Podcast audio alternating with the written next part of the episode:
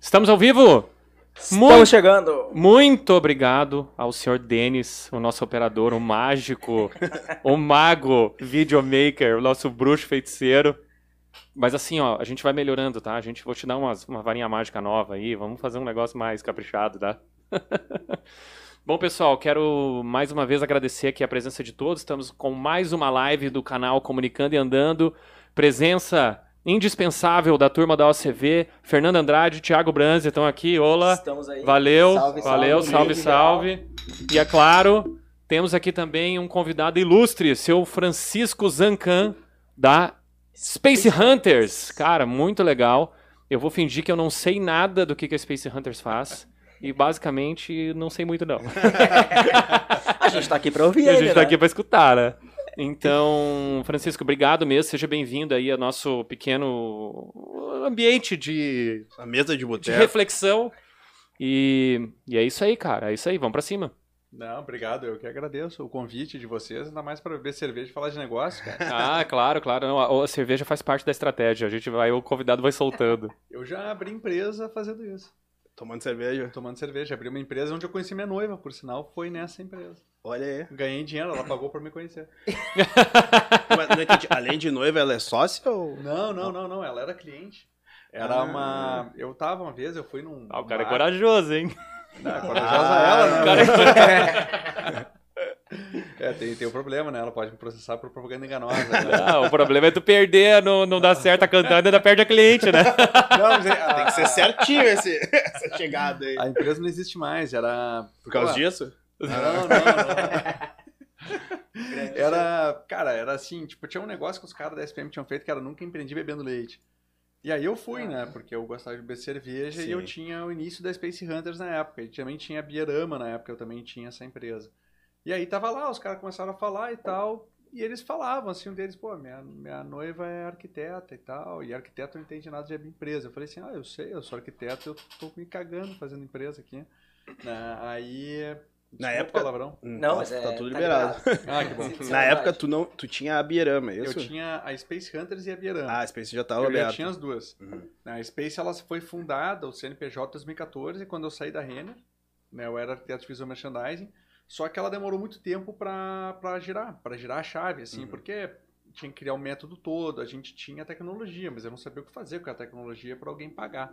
E aí, nesse meio tempo, eu tinha um fliperama em casa, que não tinha uso. E eu queria fazer um beer cage ali naquele negócio. Pegar e botar um fliperama que servia cerveja automático. Essa era uma, uma ideia que eu tinha.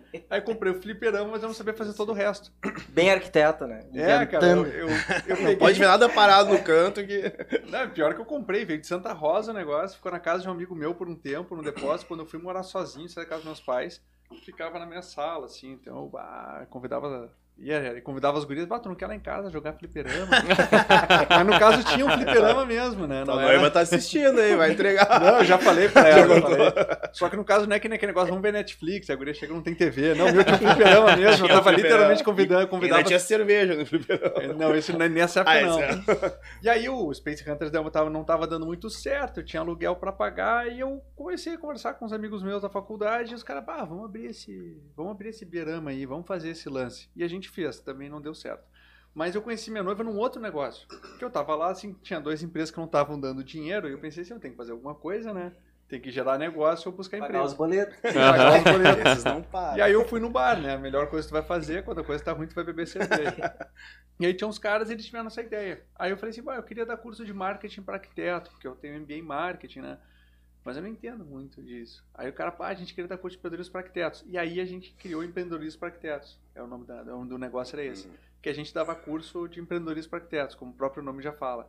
E aí a gente fazia, fazia no, no Loft, no Vasco 1020, a gente fazia em bares. E numa dessas turmas, a minha noiva foi lá, se inscreveu, porque ela era estudante de arquitetura, se formando.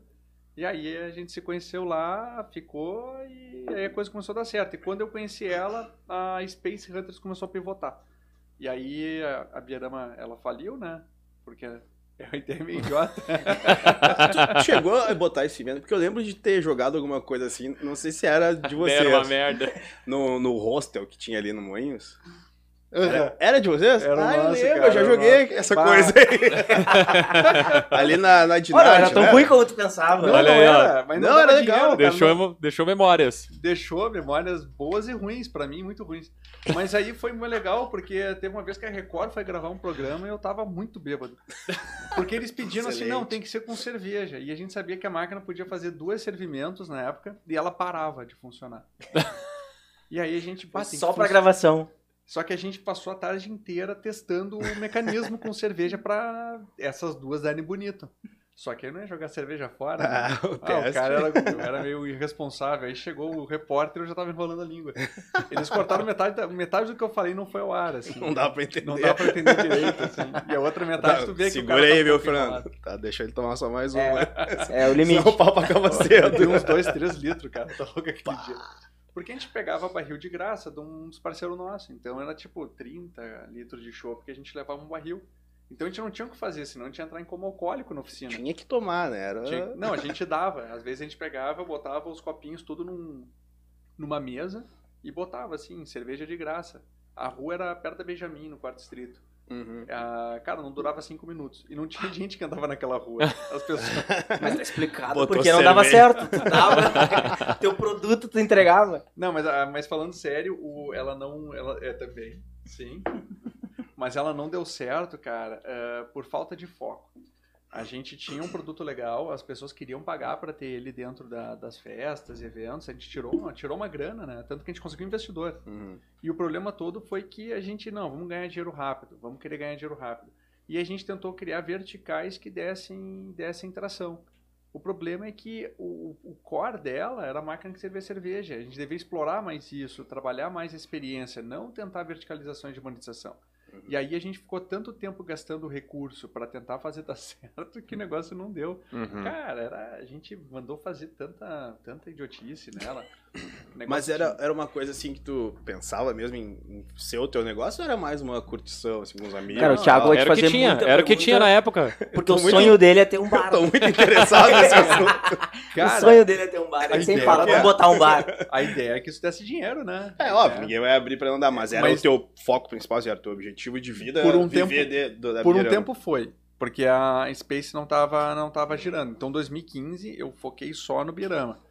Né? Aí, depois que o, a gente viu assim, que o Birama não tava indo, a Space começou, naturalmente, ela começou a pegar cliente. Aí o negócio começou a girar, porque eu consegui azeitar direitinho o método todo. E aí eu, ela começou a girar, a Birama começou a ficar mais para trás, aí essa questão de falta de foco Uhum. começou a deixar todos os sócios sem tesão, né? Uhum. Teus sócios são os mesmos, né? Não, não, era, era um, um, é, um é o mesmo. Ah, ele é o mesmo por quê? Porque quem, quem pilhou a Space Hunters foi um professor da SPM. Aí ele falou, pô, essa empresa é. Eu, na época eu tava na Renner ainda, ele falou, pá, essa empresa é demais. Aí eu tá, tinha uma proposta para ser gerente comercial da Credeal na época. Aí eu liguei pro dono da Credeal e falei, não, não vou mais trabalhar para ti, porque eu vou abrir minha empresa. Ah, ah, aqui, que negócio é, vou Senta ficar... na grade. Exato. E aí acabou a tua vida. Minha liberdade, vou ter minha liberdade. É, eu vou dizer Tô no que- inferno até hoje. Eu vou dizer que por muito tempo eu pensava assim, puta, por que, que eu dispensei aquele emprego, Ah. assim? Mas depois agora não me arrependo nem um pouco, cara. Ah, faz Eu- parte, né? É, a Credel meio que tá mal das pernas, parece. Não tá tão bem quanto era na minha época. Uhum. Então eu ia ter sofrido um pouco. Alguns, alguns amigos meus foram trabalhar lá e falaram que mudou um pouco a cultura da empresa. Mas a empresa é boa, assim, só quem será na correia, né? É longe. Longe, né? Pô, É longe. eu falei, quando o cara tava me entrevistando, eu olhei pra ele assim, tá, e vocês vão. Quando vocês saem, vocês vão pra onde? O cara passa o fundo. O cara passa o fundo não é perto. A São do Francisco é onde tem cerveja em Serafina aí.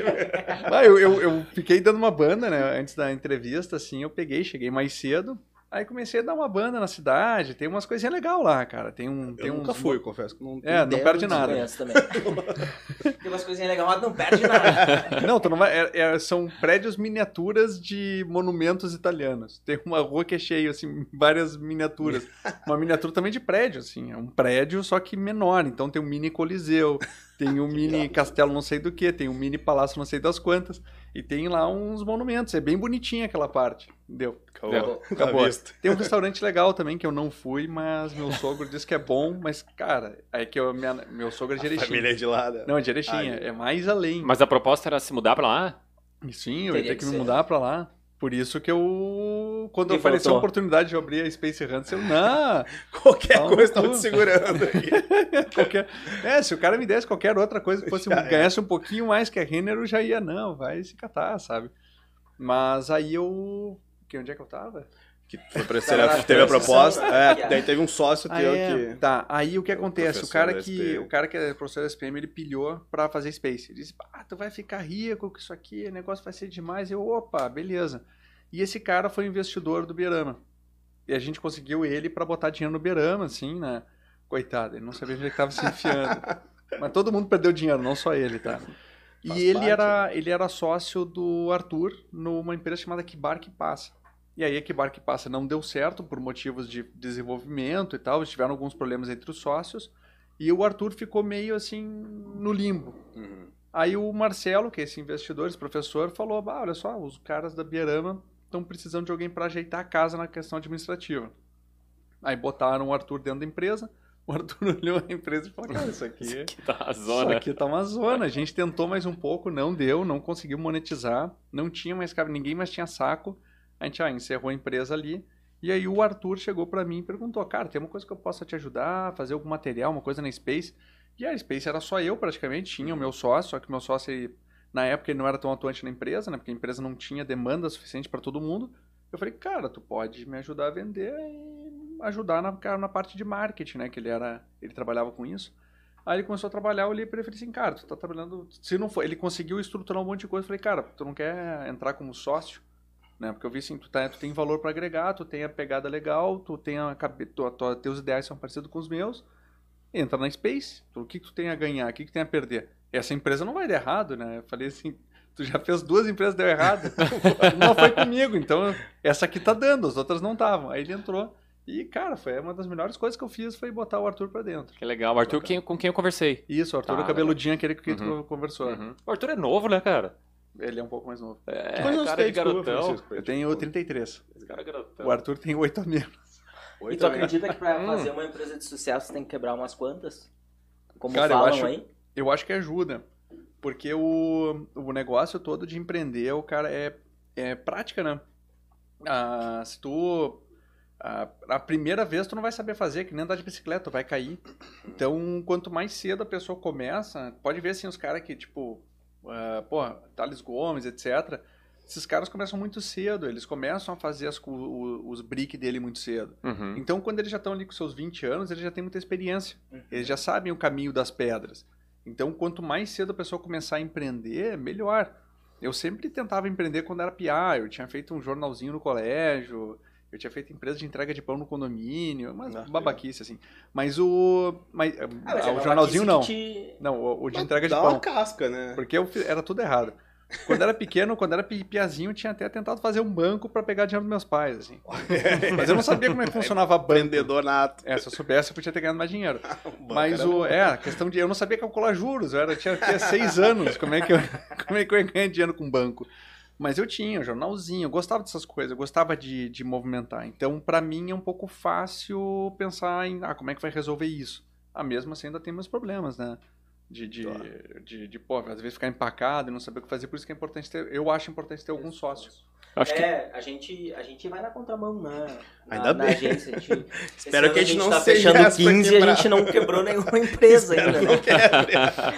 Mas a gente tá caminhando, mas é exatamente isso. O sócio ele faz tu compartilhar uma dificuldade como sucesso também, né? e às vezes o sucesso pode subir a cabeça e tá sozinho. E o sócio tu te puxa um pouco ou te leva um pouco mais daquele que é muito retraído e assim tu vai caminhando.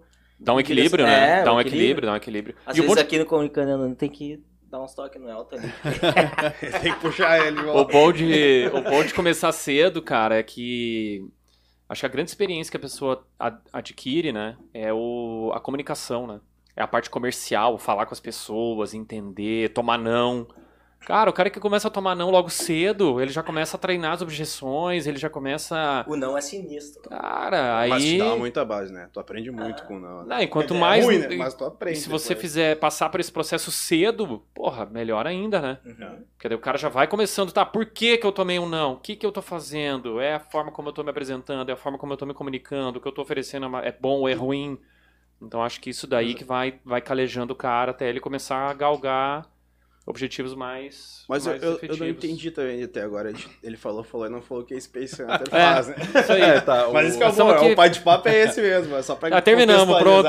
É, o, o- Agora respondendo que a Space, mas antes, né? Não, mas antes, o que tu falou, só complementando, é bem isso, cara. A gente saber lidar com frustração.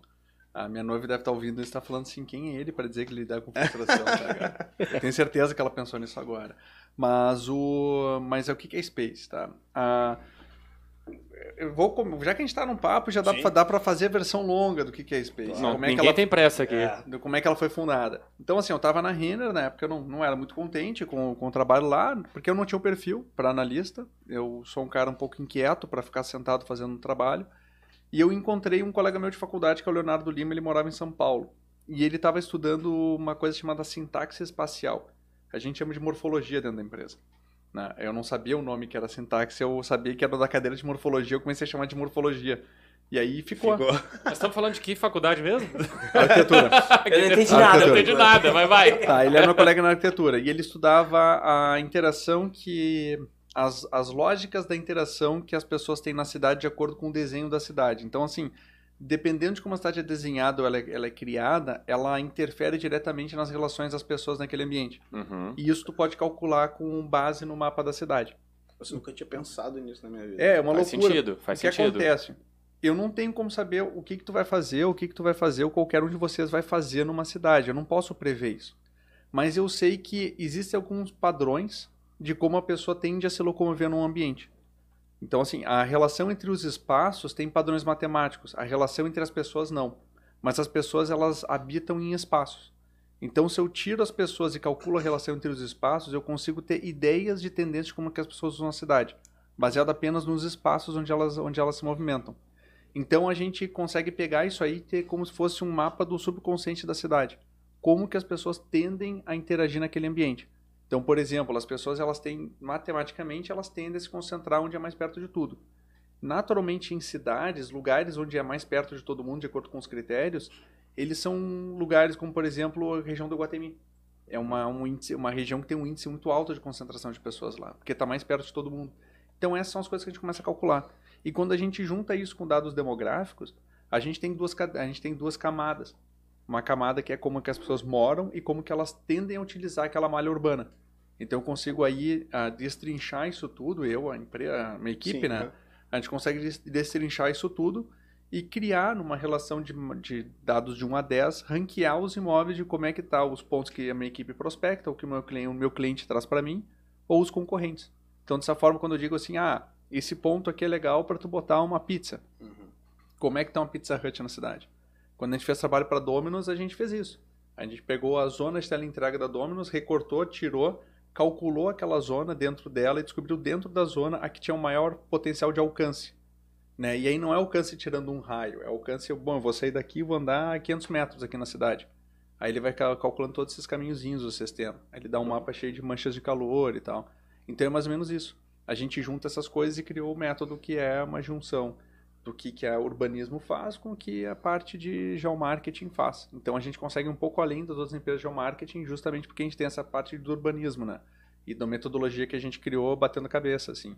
Pô, muito interessante. Cara, legal. Agora, traduzindo, dá um exemplo prático aí, por favor. Tá, Pega São Paulo. Dá um exemplo prático aí, por tá, gentileza. São Paulo, cara. é, É uma mais da- fácil trabalhar com cidade pequena ou cidade grande?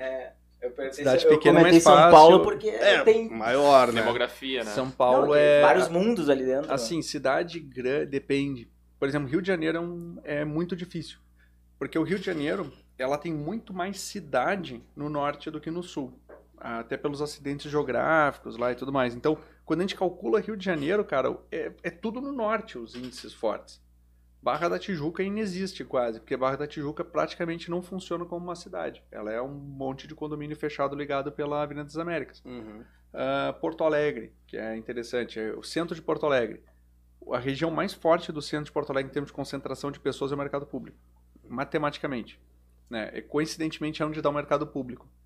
Ah, não, é, não é por causa Ah, do não é por causa dele. Ah, não tá, é por causa entendi. dele, é por causa da malha viária. Se tu fosse indicar lugar pra abrir o mercado público em Porto Alegre, seria exatamente onde ele tá. É, se eu pudesse botar o mercado público em Porto Alegre, eu não botaria no centro agora. Mas o, o que acontece? O centro ele tá na beirada, então matematicamente ele é fraco. Então ele, as pessoas elas não tendem a se concentrar no centro, elas vão para o centro porque tu tem os serviços públicos, transporte público, essas coisas. Se tu tira todo o transporte público modal dali, já tira boa parte da população que vai para o centro. Se tu tira os serviços públicos ali e descentraliza, tu já tira mais gente que precisa ir para o centro. Isso tem a ver com a localização, onde que o centro de Porto Alegre, para quem não conhece, não é no centro da cidade. É, ele, é no, ele é no mamilo né? da cidade. Ali. E é pelo, por essa localização, por isso que ele não é central, digamos assim. Exatamente. assim. Por isso é num, num canto da cidade. E aí, se tu junta vários fatores, obviamente não é só por isso que o centro é degradado, mas tu junta vários fatores, como legislação, que é bem complicada, a legislação de Porto Alegre, tu junta o fator de que acaba tendo criminalidade, por tu ter uma, deca... tu ter uma retirada de pessoas, a, o universo socioeconômico de Porto Alegre está perdendo população. Então tu junta todas essas camadas de informações e tu vê que na verdade é um problema bem complexo que começa pela por ele estar numa região ruim. A gente, eu brinco, mas o meu sócio odeia que eu falo isso. Eu falo que é tipo, tu vê o Steven Seagal lutando, tá ligado? Hum. o Steven Seagal, ele derruba os caras com facilidade, porque ele usa Sim. o movimento da pessoa e derruba. Eu falei assim, é mais ou menos isso que a gente tenta estudar no Space. A gente é o Steven Seagal do urbanismo. A gente vê a cidade tende para aquele lado, então a gente manda as pessoas para lá. O que o pessoal tenta fazer no centro é dar murro na onda, dar soco em onda. Eles não eles tentam mexer em pequenas coisas, só que depois eles fazem um chafariz bonito e ele está degradado, porque não tem gente, não tem cuidado, não tem estímulo. Então uhum. eles vão uhum. fazendo trabalho estético, mas a cidade ela está indo para outro lado. Então tem que trabalhar algo mais estrutural. Então assim, atrair muita gente para lá, tu vai ter que trabalhar o centro como uma âncora num shopping. Uhum. Então tu vai ter que trazer pessoas para lá. Como é que tu faz isso? Pô, atrair empresa, a facilitar em desenvolvimento de empreendimentos para lá. O cara poder, por exemplo, derrubar um prédio que tem dois, três andares, construir um prédio de 10, 15 andares. Por exemplo, isso já te dá estímulo econômico para construir lá. Então tu tem que misturar, tem que trabalhar na parte estrutural. E a parte estética acaba indo de decorrência. Mas quando tu diz que faz análise e leva o público para lá, um cliente teu, por exemplo, tá. ele cabe qualquer negócio lá? Aonde? Porque lá que é onde está o fluxo? Não necessariamente, aí a gente mistura todo o resto. Então a gente tem que entender como é que é o padrão de consumo. Exato. Uh, por exemplo, o cara vai fazer uma loja de material elétrico. Aí voltando para Porto Alegre também. Hum. As lojas de material elétrico em Porto Alegre, elas estão na, na São Pedro na lá. São Pedro. Quarto distrito. Ali. É, no quarto distrito. Uhum. Se tu tira dali, elas têm uma, uma tendência de faturamento mais baixo. Por quê? Porque ali... É referência. É, é, exato. Ali é referência, eles chamam de cluster. Então tu tem um, uma cluster, um uhum. cluster ali de lojas. Tu quer abrir uma lavanderia onde? É, a lavanderia é mais, lavanderia mais tranquilo porque é mais de bairro. Então é, tu vai é. estudando o bairro, a movimentação das pessoas. E tu tem a capacidade, por exemplo, de analisar hoje o que tá. Vou usar os termos aqui, eu sou totalmente leigo no assunto, mas, por exemplo, um lugar que tá bombando, ou tu consegue prever um bairro que daqui a pouco vai. Vai bombar. É, porque tu deu o exemplo do Iguatemi, né? A, a, primeira vez que eu. Conheci, e você pesquisa pro bar, né? Conheceu, acho que 2018 por aí. Acho que por aí. É, 17, 18. E eu lembro que tava o boom da praça número 2 do Iguatemi, a de cima. A de alimentação, disse, né? Naquela época tu me disse, não vai bombar. É, Não vai ter fluxo pela localização, uhum. pela... e tu consegue, assim como tu tá comentando externo, tu consegue prever internamente. Tem, tem. E, os, e sim, a gente tem como prever internamente, porque a gente está falando de espaços aqui. Aquela praça a gente já sabia que ela era deslocada, então comparando com a praça antiga uhum, do Guatemi, ela era meio, muito né? pior localizada, então naturalmente as pessoas tenderiam a ir para a antiga sempre. Né?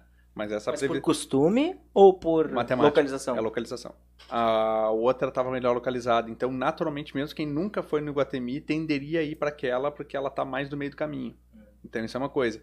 E respondendo a tua pergunta, cara, uh, não, a gente não consegue prever para onde a cidade vai bombar, mas a gente pode entender dentro dos lugares que estão começando a se desenvolver qual deles uhum. tem o melhor potencial. Por exemplo, a Nova York. Hum, Nova York tem índices mais fortes. agora, né? A Nova York tá, tem, tá ela, forte lá. Exato. E todo aquele entorno. A Nova York tinha índices bem mais fortes que a Padre Chagas. Sempre teve. Uhum. Só que a uhum. Nova York tu tinha um terreno baldio. Que era, não era Sim. baldio, né? Era o antigo real ali. Uhum. Então, que era um estacionamento, tinha pegado, era um, um supermercado pegou fogo. Uhum. Então aquilo ali gerava insegurança para toda a quadra.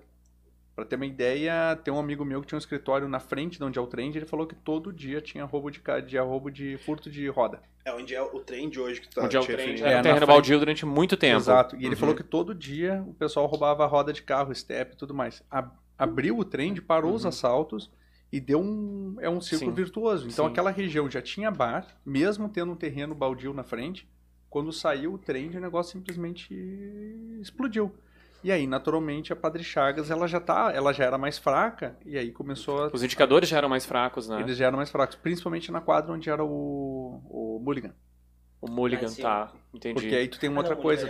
Perto do Tu shopping. tem uma rua que tende a ter um pra fluxo cima. maior que a Hilário Ribeiro. Certo. E a Hilário Ribeiro, ela... Concorre daí. Exato. É, A Hilário Ribeiro não tinha nada, assim, antigamente. Uhum. Não tinha nada. Então as pessoas iam até a Fernando Gomes e entravam na Padre Chagas. Uhum. Quando começou a aparecer coisa na Hilário, a Hilário matematicamente era mais cômoda. Então ela Só matou parava todo ali. aquele fluxo. Quando começou a aparecer o 20 9, o Urban Farm, sim- Sim, simplesmente o pessoal cortou. entra por ali, né? já entra ali, bairro. já- É, ele, ele fatiou aquela parte da... da... A a Dinarte também, hoje tá bem movimentada. A Dinarte tá. Ela tá um mais polo perto ali. do, do- da região de concentração de pessoas da cidade. Aqui, aqui nessa região aqui, eu tô desde 98 aqui, né? E era bem curioso, porque... Aqui onde? Desculpa. Vou Pode falar. claro, pessoal. Não pode falar, Na rua fãs não- Anitta Garibaldi, esquina com a Silva Jardim. Né? Então, nessa região da cidade, ali na, na esquina contrária, ali onde tem uma Smart Fit, ali era um prédio abandonado.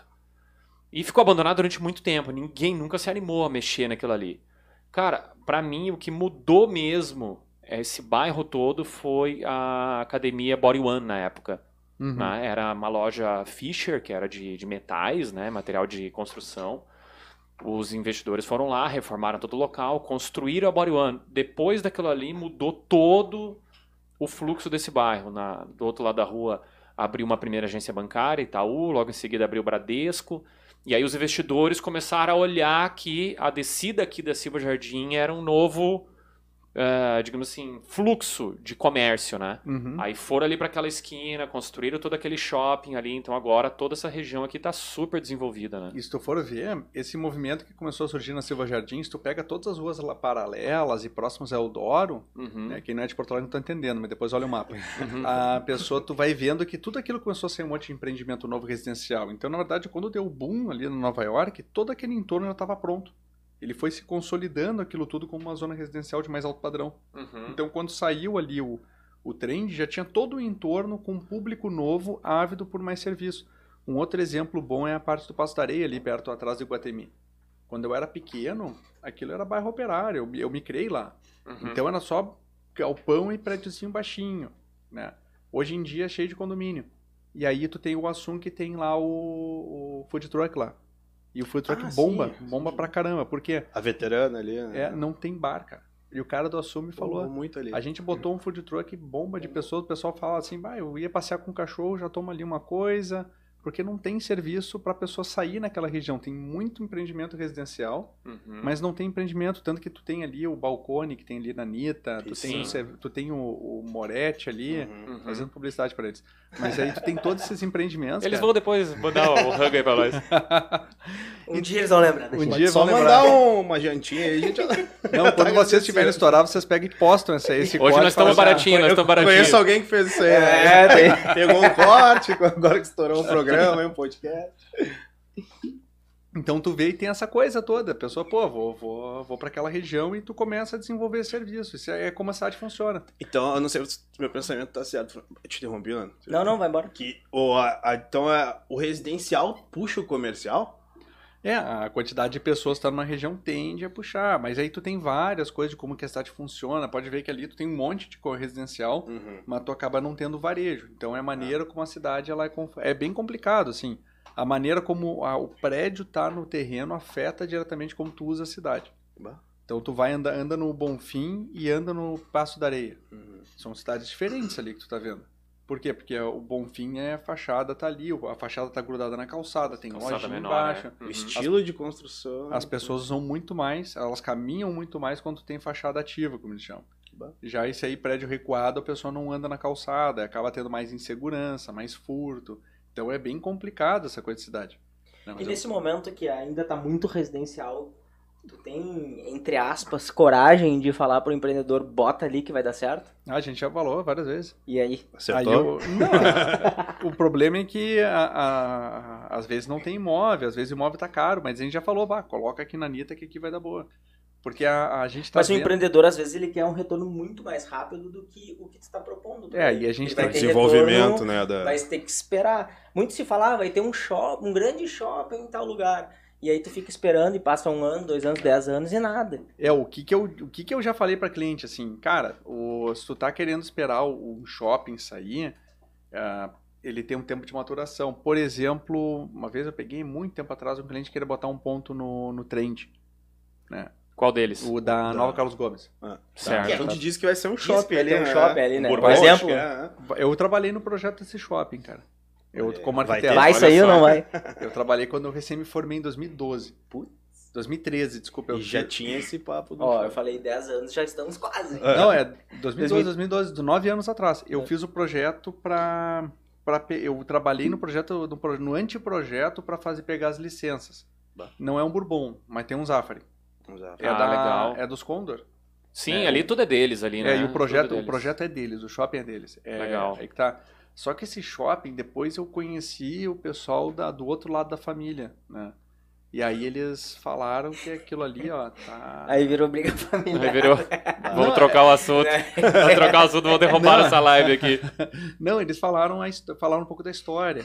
E, cara, praticamente eles não sabiam exatamente como montar shopping, a parte, a parte legal. Uhum. Uhum. Teve também pressão política ali, política de outras famílias grandes que, tal, que deram uma, uma pressão política ali para não acontecer, mas se bem que eles também estavam com a pressão deles. Uhum. Só que, a grosso modo, pelo que eu entendi, era que é muito complicado tu sair, sair com um empreendimento desses e eles foram tentar o, tocar o mais rápido possível. E aí isso acabou fazendo com que cada gestão que mudasse da prefeitura ia lá e não, mas é que faltou esse papel. E aí Uhum. eles começaram a fazer direitinho e agora vai sair. Legal. dia. Eu acho que é interessante porque até o próprio perfil do shopping mudou agora, né? Do mix, né? Não, Os e ali caras- começou a povoar ali, né? A região residencialmente, né? Uhum. Vários prédios, tem ali. comercial ali também. Então Não, mas o ali- que eu quero dizer é que agora os shoppings estão se estruturando, os que estão vindo agora, os novos, muito mais voltados à experiência do que só à compra. Tá? Por quê? Porque, cara, com esse negócio aí que a gente. Esse, esse fenômeno mundial aí de crise sanitária. Não pode falar Ah, o nome que Não podemos falar o nome, cai. senão desaba tudo aí eu vou preso. E a- então, atrapalhou bastante, né? Então, o pessoal tá, tá revendo o que que é, o, o que que se comercializa no shopping, como se traz a- a- o público e o que oferecer ao público. Então, isso daí tudo foi repensado, agora está sendo repensado, né? E nesse momento, tu acha que o teu negócio ele ainda é mais essencial para uma empresa? Cara, eu acho que sim. Porque Hoje eu, se escuta muito a palavra essencial, né? É, Poderia é. se enquadrar ou não? eu acredito que é essencial, porque a gente continua trabalhando durante o. o- Era o que eu ia te perguntar. Qual o problema? Comércio Não, eu digo, assim, fechando, eu digo tudo. essencial porque tu consegue ser muito mais ah, assertivo Sim, num novo negócio, risco né? diminui, né? Do, Isso. É, o que é. O que acontece, tá? A, a- antigamente, assim, antigamente até 10 anos atrás, a tua empresa era o teu ponto comercial. Então, tu, tu tinha uma loja, a tua empresa era aquela loja. Então, ali tu ia vender, todas as interações com o teu cliente aconteciam lá. Se tu era um bar, a tua empresa era aquele bar só. Tu estava restrito ao, ao place né, do, do Uhum. marketing. Atualmente, o, o, o, a- o ponto comercial ele não é a tua empresa em si, ele é um canal de distribuição que tu tem. Perfeito. Então ele é um ponto de contato com o teu cliente, mas tu tá competindo, às vezes, contigo mesmo no marketplace digital Uhum. e também tá competindo com todos os outros players que tem. Então tu tem o e-commerce que é muito forte e tudo mais. Isso vai crescer, tende a crescer. Só que o ponto comercial ele ainda é importante.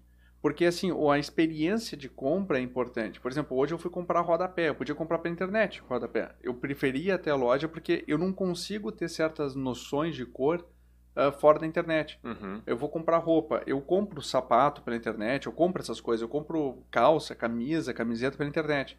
Mas eu prefiro ir na loja. Eu também. E assim, eu compro a full, assim, pela internet. Eu não, não Cara, não pois é, o essa, essa é uma. Fala, seu Denis. Eu sou desse time também. Dos que compram Dê- ou do não compram? Ô, Que compra quase tudo na internet. Ô, Denis, ô, Denis, já que tu fez uma participação, deixa eu te aproveitar e perguntar. O pessoal tá ao vivo aí.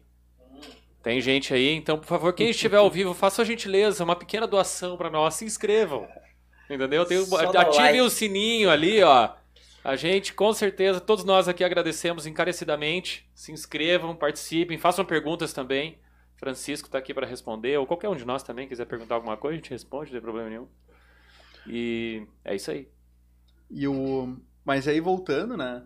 Ah, às vezes eu vou querer ter uma experiência, eu vou querer ir para um lugar. Então, se o ponto comercial está localizado dentro dos fluxos que eu normalmente vou ter, e a gente está vendo que as empresas estão elas não, não querem mais manter uh, o home office. Uhum. Né? Várias empresas estão querendo voltar a, a, ter escritório. Depois da decisão trabalhista que teve em cima disso também, né? não, mas aí falando dos Estados Unidos, né? Ah, mas aqui não, no Brasil a, os caras é. já deram empurrão, né? Vocês ficaram sabendo, mas é, muito sucintamente, uma juíza do Ministério do Trabalho decidiu que se você cair em casa é acidente de trabalho. Acidente de trabalho. Logo, qualquer você trabalhar em casa Vamos para uma empresa agora é risco 24 horas, né? Ah, tá então, louco? acabou, todo eu, mundo voltar para a empresa. Eu, eu, fiquei preocupado quando li isso, porque eu sou dono de empresa, né? Ah, gelei. Aham. E aí, o, o, porque a troca de conhecimento no, pela internet não é tão legal. O olho a olho que a gente está fazendo aqui é muito mais uh, construtivo. Tu não uhum. tem aquele delay. Essencial, é. é essencial. Cara, tem experiências, como tu disse, a cor. A gente trabalha com comunicação. A cor né, no digital nunca é a que chega na tua casa. Exato. É exato. muito difícil, Pô, eu cara, Eu fui comprar um pedaço de madeira. Aí eu tive que. Eu arranquei um, um rodapé do meu apartamento. Chegar o mais perto. Levei, eu arranquei o um pedaço ali, levei até a loja, botei uma do lado e vi, pô, é a mesma cor. Eu, ah, beleza. Pela foto parecia completamente diferente. diferente é. Então eu ia podia comprar uma peça completamente errada e ia levar, ia levar a mijada. Eu falar do, daqui da mesa, acho que eu sou mais fora do peso também. E é difícil pro gordinho comprar roupa fora pela internet. Porque tu Mas, compra, dá um cheque aquilo que tu olhou no manequim. Mas, cara, magro com 1,94m não é fácil também, não. Tem outro não, é problema, é complicado. Né? Ah, tudo, é, eu vou dizer ruim. que nem, nem, na minha, nem na minha altura, no meu peso é fácil, cara. Pô, é, as roupas aqui no Brasil são tudo tortas. É. E tu falou da experiência, eu tenho uma, uma loja que eu gosto muito aqui em Porto Alegre, que justamente eu acho que nada paga. Assim, pô, vou lá, o pessoal serve uma cerveja ali, troca uma ideia, os vendedores viraram amigos já, de sair junto lá. E eu acho que isso nunca vai ser substituído, óbvio. Mas ao mesmo tempo eu também me pergunto, assim, por exemplo, serviço de banco. Acho que deve fazer Não, isso. não, não faz sentido. Três, mas... quatro anos que eu não vou num banco e se eu puder não ir, eu nunca mais volto. Mas tem algumas experiências que eu vou muito pelo digital e outras eu prefiro ter experiência no, no físico ali. Né? Então, é só assumir também... os números da tua conta e vai lá reclamar. Cadê a agência? Nem tem número pra assumir. Preciso falar com alguém. Eu preciso quebrar alguma coisa. Exato. Então o ponto comercial ele tá, ele tá cada vez mais importante, porque tu não pode mais errar naquele ponto. Isso. Antigamente, tipo, pô, eu vou, eu vou querer abrir uma loja. Meu cliente, eu tava dois anos atrás, né, porque as pessoas ainda viajavam para os outros países. Parece tão distante. eu fui pra, com a minha noiva para Bolonha. E aí tinha lá uma. A gente tava andando na rua principal, eu olhei pro lado, tinha uma ruelinha e um bar no final da ruela. E eu olhei, e era muito mais barato tudo naquele bar. Eu perdi depois que eu depois eu ia, não achei, ah, deixa. Mas era tipo, era metade do preço do Aperol Spritz lá. Eu, porque ele não tá tão bem localizado. E eu fiquei pensando, pô, esse cara só vai conseguir cliente ou se for um cara muito fiel e souber e ele criar clientela, que às vezes acontece pela experiência, uhum. que aí é aquilo que tu falou, a experiência da pessoa tá lá, uhum. ou pegando o turista que tá andando por tudo que é canto. Eu uma vez estava em Nova York com um nova iorquino, tava me fazendo guia, eu pelo Couchsurfing, e aí o cara olhou para mim e falou: dá uma olhada na calçada agora. E aí tinha um monte de gente andando reto e um monte de cara olhando para cima. Ele falou: sabe quem é o turista aqui? Eu, bah, não sei. Ele falou: ó, quem tá olhando para cima é turista, Nova York não olha para frente. A gente não. A gente já conhece esses prédios, eu passo todo dia, a gente passa todo dia aqui na frente do Chrysler. Uhum. Pra gente não é nenhuma novidade. Ele falou: o, e naquele momento eu me liguei. Ah, o turista, ele usa áreas da cidade que o morador às vezes nem conhece. É verdade. Uma vez eu tava, fui tomar um trago quando eu tava na faculdade com um alemão que tava morando aqui. E o cara me apresentou um lugar de pizza lá na Cidade Baixa que eu não conhecia. Nem me lembro o nome agora. Mas aí eu pensei assim, pô, isso aqui onde é que tu conheceu? Porque o cara é. O cara tá explorando, ele tá no modo exploratório, a gente tá no modo de pô, economia de energia. Sim. Então a gente tá sempre economizando energia, por isso que aqueles cálculos que a gente faz, que eu expliquei lá atrás, funcionam. Porque uhum. o morador ele está no modo de economia de energia, ele vai sempre fazer o caminho mais simples. Podemos dizer então que o. Desculpa te interromper, mas podemos dizer então que dependendo da finalidade do negócio, você consegue fazer um cálculo diferente, seja para um turista ou seja para um morador. Ou seja, é. se o teu negócio é mais voltado para o turista, você consegue é, interpretar como é que é o comportamento dele e daqui a um pouco criar um cálculo diferente. A gente usa pesos diferentes para os critérios que a gente usa. Uhum. Né? Então, eu não vou usar fluxo, por exemplo, um turista. Não faz tanto sentido, né? principalmente em gramado. Uhum. Então, eu vou usar mais concentração, porque independente de eles estarem explorando, eles tendem a se concentrar num lugar, né? Borges, aí vai sair um empreendimento, está sendo um empreendimento na São Pedro lá. Ali também vai sair. A São Pedro tem um potencial legal. Só que ela não tem tanta coisa. São Isso em Pedro é Gramado, rua- isso? Em Gramado. Ah, tá. A São Pedro é Não rua... conheço esse empreendimento ainda. É bem grande, era onde era o clube de futebol lá, o Gramadense. E é um, condo- é um Condo- residencial... É residencial, comercial e corporativo, uma coisa assim. Vai, Ah, tá, tá. Juntos Vai três. ser legal. Legal, legal. Então Mas tem tendência a, a, a dar densidade, digamos É, assim. um trem de enxaimel, grosso modo. Tu, tu- não sei se é correto falar isso, mas tu diria que a Space Hunter, 100% do trabalho dela é matemático ou tem alguma coisa de experiência própria Não, muita coisa de vocês, experiência, muita é coisa de de- experiência. do, que- do momento que tá acontecendo? Quantos por cento é matemática mesmo? É... Eu vou dar uma de Ciro lógica. Gomes aqui. Acho que é uns 70% matemática, 30% feeling. eu acho. 50% do tri. É, é, não, mas eu acho, que é, grande, né? eu acho que é por aí, entre 60% a 70% é matemática e Matemática. os o, o resto é feeling, porque tem muito disso de eu ter trabalhado muito tempo com arquitetura de varejo. Eu mais ou menos sei o que, que a pessoa está procurando, da experiência de 400 clientes que a gente tem, isso ajudou também. Então, é até a dificuldade para a gente tem, assim, com a equipe de produção, é eu conseguir passar tudo isso em pouco tempo. né? Então, a gente faz muita reunião de alinhamento com a equipe, to- três vezes por semana a gente reúne toda a equipe de produção, que fica uma em Curitiba, uma em São Paulo. Então, a gente vai lá, faz a, faz a reunião, alinha tudo que está sendo feito, que é a maneira de eu estar passando todo esse meu conhecimento, essa minha bagagem ah, ah, teórica pro, pro pessoal, né? Tu necessariamente precisa conhecer a cidade em si? Não. É, Porque tu conhece muito bem aqui, mas É. pegando uma franquia, por exemplo, que deve ser um potencial cliente para vocês, porque ele quer expandir para outras regiões e ele não conhece aquela região. Como que tu conhece uma região, o cara, ah, eu quero no interior de São Paulo. É, eu vou dar um exemplo, um exemplo mais extremo, tá? A gente fez uma, um projeto de uma cidade que não existe ainda na, em Honduras. Acabou. Ela é uma cidade. Precisa conhecer a cidade. tá ela, eles tá, os caras estão criando em Honduras um negócio chamado Charter City, é uma cidade privada. Né? E ela tem uma lei. ah, eles conseguiram mudar a Constituição de Honduras e permitir que uma empresa possa ter uma, uma cidade e ela ter leis próprias. Então, dentro daquela empresa, dentro daquela cidade, quem rege é, é próspera, que como se fosse um sistema operacional urbano. Essa é a lógica deles. Um condomínio anabolizado. Exatamente, exatamente. Só que não é fechado. É totalmente integrado Todo com a, mundo pode com- passar. Todo ali. mundo pode passar. É uma Ah, cidade. Imagina as brigas de condomínio nisso aí, cara. É tipo, é uma cidade, tem um dono, o cara gere e tu passa um pouco, tu tem ali a cidade que é regida pelo governo de Honduras, tu passa algumas, tu passa algumas quadras, tu tem ali um trecho da cidade que é totalmente privada. É uma cidade que ela é para comportar 70 mil pessoas nessa ilha. E é um experimento que os caras vão. Tão, é um experimento, os caras já gastaram alguns milhões. Então a gente fez o estudo de qual o melhor traçado daqueles. Da, do, eles tinham três fases.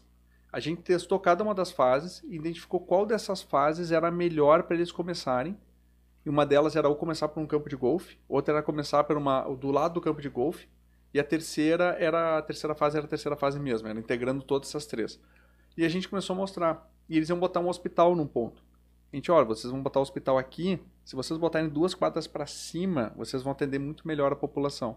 Apesar de estar mais longe do aeroporto, fica mais central, mais próximo de tudo. Mas eles te trouxeram todos os, os segmentos de negócio que ia ter ali para te estudar eles ou tu... Nesse caso, a gente analisou só o hospital, mas a gente poderia Ah, tá. analisar tudo. A gente poderia analisar tudo. A gente até, até, até mostrou o sistema da, da cidade pronta e disse, ó, essa avenida aqui dentro da cidade de vocês é a melhor avenida comercial que vocês teriam. Porque tu tinha o sonho ali, né? Tu podia dizer, aqui tu bota restaurante, aqui tu bota hospital, aqui tu bota uma escola, aqui tu... É, mas às vezes não funciona. Brincando de The Sims ali, Isso. na vida real. Podia, e é o que eles estavam fazendo. E a gente falou, só que esse lugar aqui, matematicamente, não tende a concentrar tanta pessoa. Tu quer um hospital, ele tem que estar próximo de todo mundo. Então, apesar de ele estar mais... no- é, O lugar que eles botaram bem no meio da ilha, ele estava no meio do nada. Que é a, a malha urbana ao sul, já tinha a cidade que existia, que era Los Fuertes. E ao norte tinha Próspera. E ela estava no meio entre as duas. Naquele ponto não tinha nada, então ela estava inacessível para todo mundo. A gente disse, ó, matematicamente, muda duas quadras para cima. A gente mostrou o índice sobe mais aqui. A gente disse, ó, vai ter uma rua que cruza no meio da tua cidade, vai ser a principal via da cidade, da ilha. Uhum. Eu quero, pô, mas a gente não queria isso. Eu falei, mas é ótimo ter. Eu Falei, tu Uhum. quer uma cidade que integre a população toda e que gere riqueza e prosperidade para todo mundo. Esse é o nome da cidade. Uhum. né? Claro. Então, se é para se é trazer prosperidade, vamos trazer para toda a ilha. Sim. E a gente também mostrou onde que poderia ter favelização.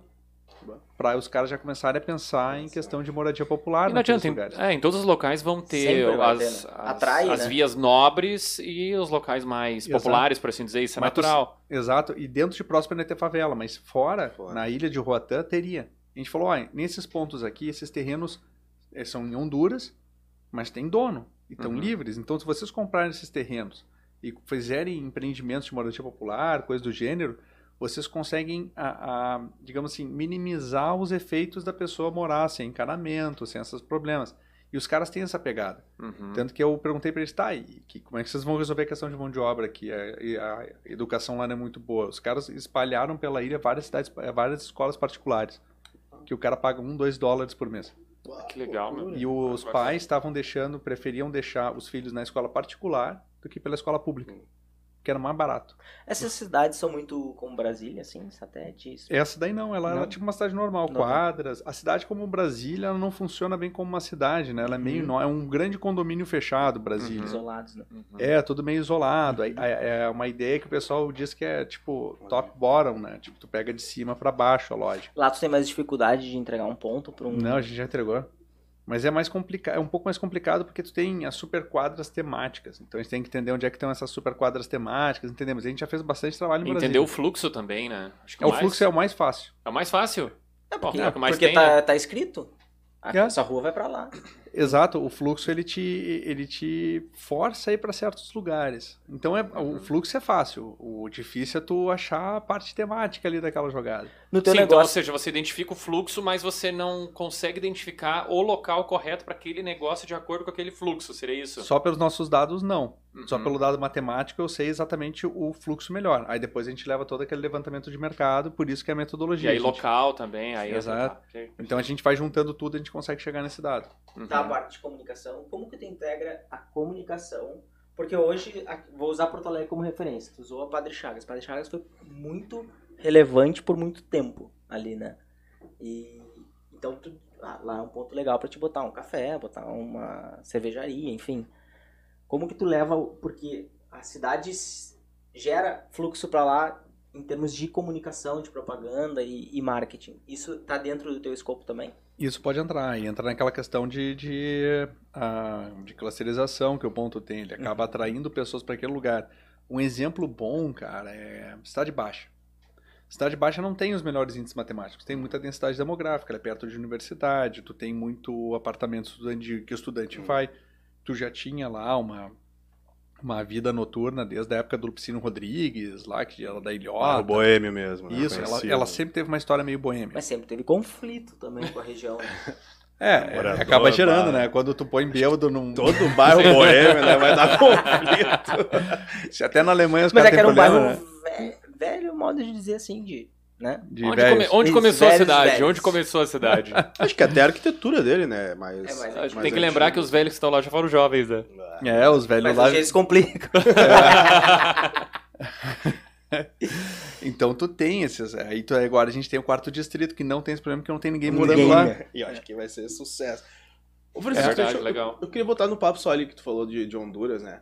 Então, a, a Space Hunter, ela trabalha, enfim, com a iniciativa privada, mas pelo que tu falou, ela não pode ser uma ajuda para a parte governamental, assim, estruturando melhor a cidade? Pode, a gente tá E com alguns vocês têm esse orçamentos para a gente tá com alguns orçamentos para parte ajudando algumas cidades do Rio Grande do Sul. para ajudar em questão de entendimento de como que a cidade funciona, para eles mostrarem materiais para como que eles vão atrair investidores, investimentos. A gente consegue fazer um, um- um mapa da cidade e dizer, ó, tua cidade funciona dessa forma. Se tu vai botar um empreendimento hoteleiro para impulsionar, tenta colocar. A gente fez um trabalho bem legal em Blumenau, né? Porque eles tão, tiveram uma licitação para concessão de áreas públicas. E uma delas era a estação férrea antiga. Pô, que legal. Então tu tinha lá o. A gente falou, pô, o que, que tu vai botar aqui? Ah, o lugar era muito bom. Então a gente falou, ah, tu pode botar uma cervejaria, tu pode botar A, B, C, D, botar um centrinho comercial. A gente deu a, a- a- como que ele tende a funcionar. Mas foi isso que a gente consegue fazer. A gente tá agora com uma cidade aqui no interior do Rio Grande do Sul com um orçamento bem legal. Que é legal. No interior também deve ter áreas maiores, né? Muitas vezes, enfim, estruturas como essa de ferrovia desativadas normalmente são áreas bem. Exato. E tu tem muita cidade que os caras querem atrair turismo, né? Claro. Então eles claro. querem saber o- a vocação daquela cidade, como que dentro dela o cara, que terreno o cara pode Uhum. ofertar para o investidor, né? Então, tem cidades que os caras têm investidor interessado, mas não sabem não sabe o que mostrar para o investidor.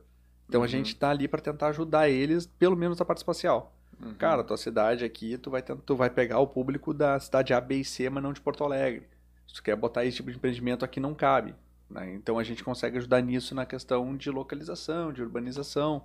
A Já vou, já vou deixar a dica pro pessoal. Então, quem estiver aí fazendo um projeto, querendo captar investidores, contrate a Space Hunters, que eles vão te ajudar a fazer toda a parte mercadológica, identificar potenciais. Então, É, e o mais legal é da parte de dentro de shopping, que a gente faz alguns trabalhos Então. bacanas. Mas tu trabalha com sucesso também? Ah, não. Remuneração em cima de sucesso. Tu indica o ponto ali, tu ganhar em cima da. Aquele- como é que vai monetizar isso, né? Não sei. Ah, Aí a é gente- com ele, né? A gente já pensou, o Mas problema, sempre tem um jeito. É, a gente já pensou, o problema é que eu, eu não sei qual é a base de, de faturamento daquele ponto. Ah, se eu soubesse, ah, o cara, eu vou faturar X, o que eu tiver mais do que isso, tu vai passar para mim uma parte, era bom, mas eu não tenho essa base. Porque na- eu não tenho como para, eu não tenho parâmetro. Mas não tem parâmetro de uma rede, por exemplo? Que ele Tem. uma. A, a média de faturamento de uma franquia é 120 mil reais. Se É, tu mas- colocar ele num ponto bom, ele vai vender 150. Tem isso, só que a- o problema é que o que a gente tem é o seguinte, se eu ponho no, o, o ponto ainda não está ocupando aquele espaço, aquela região da, da cidade.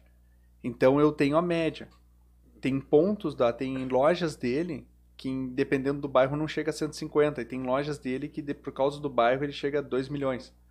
Então eu não sei como é que aquela, eu tenho uma ideia de quanto aquela zona pode faturar. Eu sei, eu sei pelo potencial de Mas tem que levar pro cara pra, dos 2 milhões. é É, que, é, é que é Mas tipo é que às vezes não, é difícil ter certeza. Não, né? não, é às, às difícil. vezes a cidade não Mas tem. daí é no, É muita no risco, variante, né? né? É É, risco. não, os dois milhões eu tô falando, tipo, ó, os caras freire. Sim, sim. Então, eu não tenho, eu, não, eu mais ou menos sei quando pode ser. Mas como eu não tenho um ponto de referência naquela cidade, às vezes, a gente prefere cobrar menos, fazer um trabalho por, por oportunidade, e assim a gente consegue ter um pouco mais de tranquilidade na hora de fazer o trabalho. E também, a gente- obviamente, a gente teria ganhado muito mais dinheiro. Tu é muito cobrado se não dá certo? Não. Não. É Já porque passou, não, né? não, porque não dá não- tempo de lembrar Não. de. Ele troca o número de celular, né? Não, é, eu, eu- eu- eu- esse aqui é o meu terceiro número. Cara.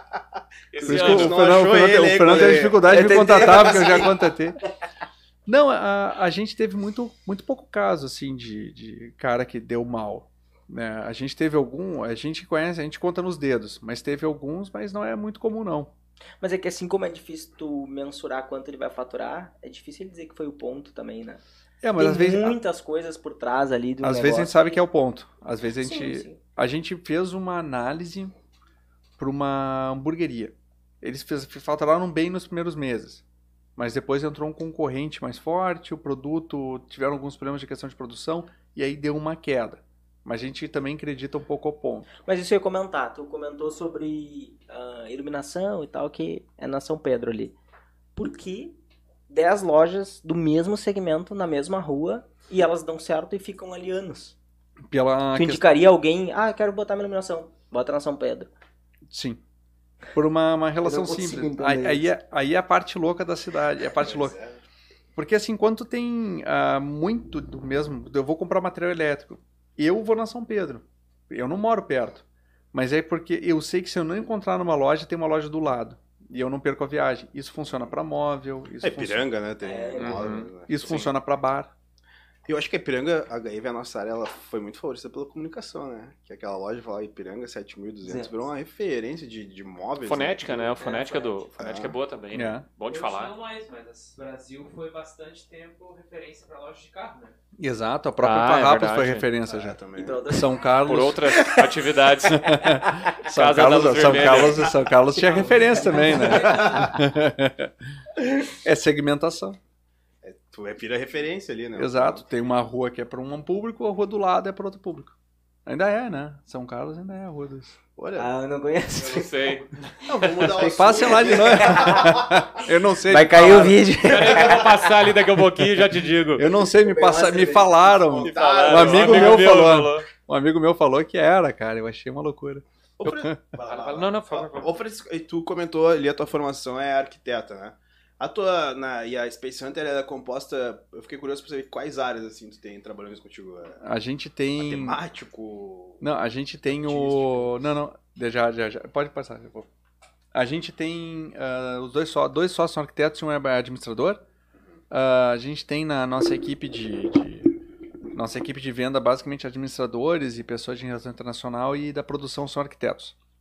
Né, então o pessoal que cuida da parte de produção eles têm essa visão de, do arquiteto da cidade porque o que que a gente o que que eu acho uh, o conhecimento de mercado é difícil da pessoa ter mas é um pouco mais fácil eu treinar um arquiteto a ter um pouco de visão de mercado do que tentar treinar um administrador a ter uma visão de arquiteto. É, sim, claro, Que é, é, é, bem chato, é bem difícil ter essa visão da, do geral visão da cidade. Geral. Sim. E isso faz parte também, pelo que você falou, de um, outro projeto teu, né? Que era transformar arquitetos em empreendedores. Então, já tem um Exatamente. Pouco, né, essa, essa manha de fazer esse treinamento. Esse aí do, do arquiteto empreendedor, eu não sei quantos viraram empreendedores. Eu sei que um eu consegui converter pro meu lado. e quanto tempo leva para tu fazer um projeto em Varia muito, assim? A gente dá até três semanas. Ah, né? é, o, é, o, é o limite né, que a gente tem. Óbvio, se é uma cidade interior para fazer esse trabalho, é um pouco mais. A gente agora está começando a pegar projetos de empreendimento, empreendimento imobiliário, né, de real estate. Uhum. Então a gente está. São projetos um pouco mais longos, né, leva um pouco mais de tempo, mas a gente entrega até o, a o valor por metro quadrado que o cara pode cobrar. Então, ah, nesse imóvel, o ideal é tu ter em torno de 150 metros quadrados, cobrar 8 mil reais o metro quadrado nesse imóvel. Uhum. E a gente vai dando essa. A gente vai dando essa. Até porque, cara, aquela história de que investe em imóvel que você não, não perde dinheiro é furada, né, meu? Tem muita gente aí que bota dinheiro em imóvel e perde dinheiro. Tem. Como tem. todo ativo, você tem que saber o que você está fazendo. Exatamente, cara. Eu, por exemplo, tenho tem o Max House aqui da, da de Porto certo, Alegre. Uh -huh. Ele ainda tem a unidade fechada, né? Porque o, o, o empreendimento não está de acordo com o público. Não tem churrasqueira, né? Uhum. Mas pior que é verdade, pode falar, ah, churrasqueira é uma coisa boa, mas pô, a gente é gaúcho. gaúcho é. no, no condomínio não tem? Não, não, apartamento. Ah, no apartamento não tem. Ah, tá. Bom, mas a melhor coisa que tem é tu fazer churrasco domingo, ah, sabe? É. É Cara, eu tô sempre né? olhando no apartamento e se não tem churrasqueira é o primeiro descarte. É, uhum. eu, eu... Ele não, porque ele é paulista, daí ele não tem esse problema. Ele não sabe fazer churrasco lá na casa dele. Né?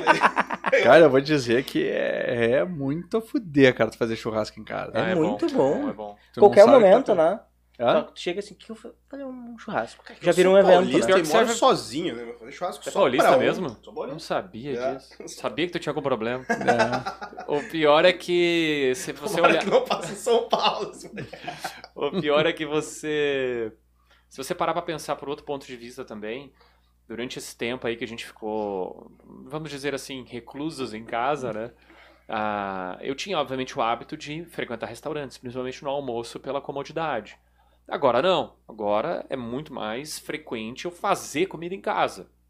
Todo mundo aí exercitou seus dotes culinários, né? Se tornou fácil. Cara, fazer. chegou uma hora, o que, que você faz? No domingo, você já dá uma esticada, já prepara um, almoço. Estrogonofe para três é, dias. Já pede, ou, já prepara. Ou iFood, né? Que virou meu melhor é, amigo. Lá, né? o Denis levantando a mão lá.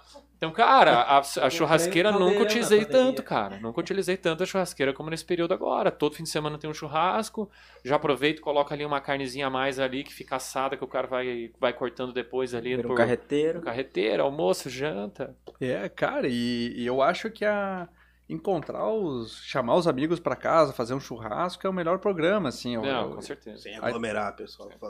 Não, abre bem as janelas. abre bem as janelas. São atividades underground agora, atividades underground. Fica, fica, um assim a cada dois metros. Aí pode, tá liberado. Pode no restaurante. Entrando nesse momento, não sei se falaram nesse momento que eu tava fora, mas o melhor parceiro hoje da Space Hunter é o Aluga-se que tem oportunidade em qualquer lugar. Pô, facilitou bastante o nosso trabalho, cara. tem coisa para alugar, né? Pô, e pior é que tem, tem, tem cidades em que tá difícil achar. Local ah, para alugar? Local para alugar. É que os lugares bons continuaram ocupados em Sim, algumas claro, cidades. Claro. Tirando São Paulo. São Paulo, cara, lugares que a gente não imaginava achar imóvel para alugar, a gente tá achando em São Paulo. Uhum. É, mas assim, tu tem, por exemplo, Santa Catarina não, não parou muito não lá. Uhum. Então não, não facilitou a nossa vida. Quando é. fala, fala em uh, locais para alugar, tu tá dentro do ticket que, um, que a empresa pode pagar por locação, por exemplo? Sim, tu busca sim. isso também? É, faz parte. Assim, o nosso foco maior é pesquisa de mercado. Mas a gente busca os imóveis dentro daquilo que o cara pode pagar. Então, é um então essa é uma das perguntas que você faz na É, a hora gente de manda- coletar informações. O nosso trabalho é bem simples, assim, para o cliente. A gente tenta fazer o mais simples possível. O cara nos contrata, a gente cria um grupo do WhatsApp, porque e-mail é coisa de boomer, Passado já.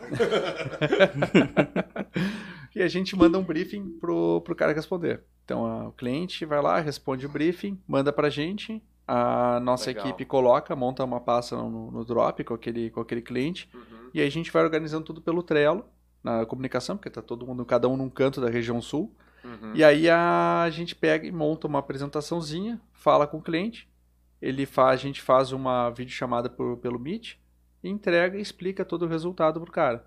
E aí o cara vai lá e, e- e fica feliz. A gente ainda tem três meses para tirar dúvidas. Então é um trabalho bem personalizado, mas expresso, assim. É. Ele tem, a gente tem contato muito rápido com o cliente, mas é um contrato, é um contato que é para ser o mais denso possível. Uhum. Então a, a apresentação é, é um, praticamente uma aula que eu dou pro cara. Ainda sou eu que faço a apresentação, porque, tipo, é, eu gosto e porque e- eles sentem mais confiança em ser o CEO. Então, às vezes, tem semanas que eu passo todos os dias fazendo a apresentação Legal. de trabalho, né? Eu não formulo mais a apresentação, eu só apresento, eu sento e Uhum. começo a apresentar. Como a gente tem muito cliente, eu tô já acaba Gastando ficando a língua direto. gastando a língua, mas aí tem que explicar. Então, assim, ah, explicar por que, que a dinâmica está indo para certo lugar, como é que funciona a cidade. E é legal porque a maioria dos trabalhos que eu, que eu apresento, ah, que não é o que eu faço, né, mas eu apresento, são cidades que eu não conheço. E tem cidades, uma vez eu fiz um trabalho em Cuiabá. E eu comecei a explicar para a mulher, pá, pá, pá. e ela, pá, tu nunca veio para cá? Eu falei, não. Pô, tu explicou exatamente como funciona Como a é. cidade. Uhum. Eu falei pra ela assim, é que os dados são esses, eu tô interpretando eles, tô explicando o que, que eu acredito como é que seja. E como eles refletem como a pessoa usa, a gente acaba acertando um pouco. Sim, Um fica... pouco não bastante. Aham. Cartomante. Exato.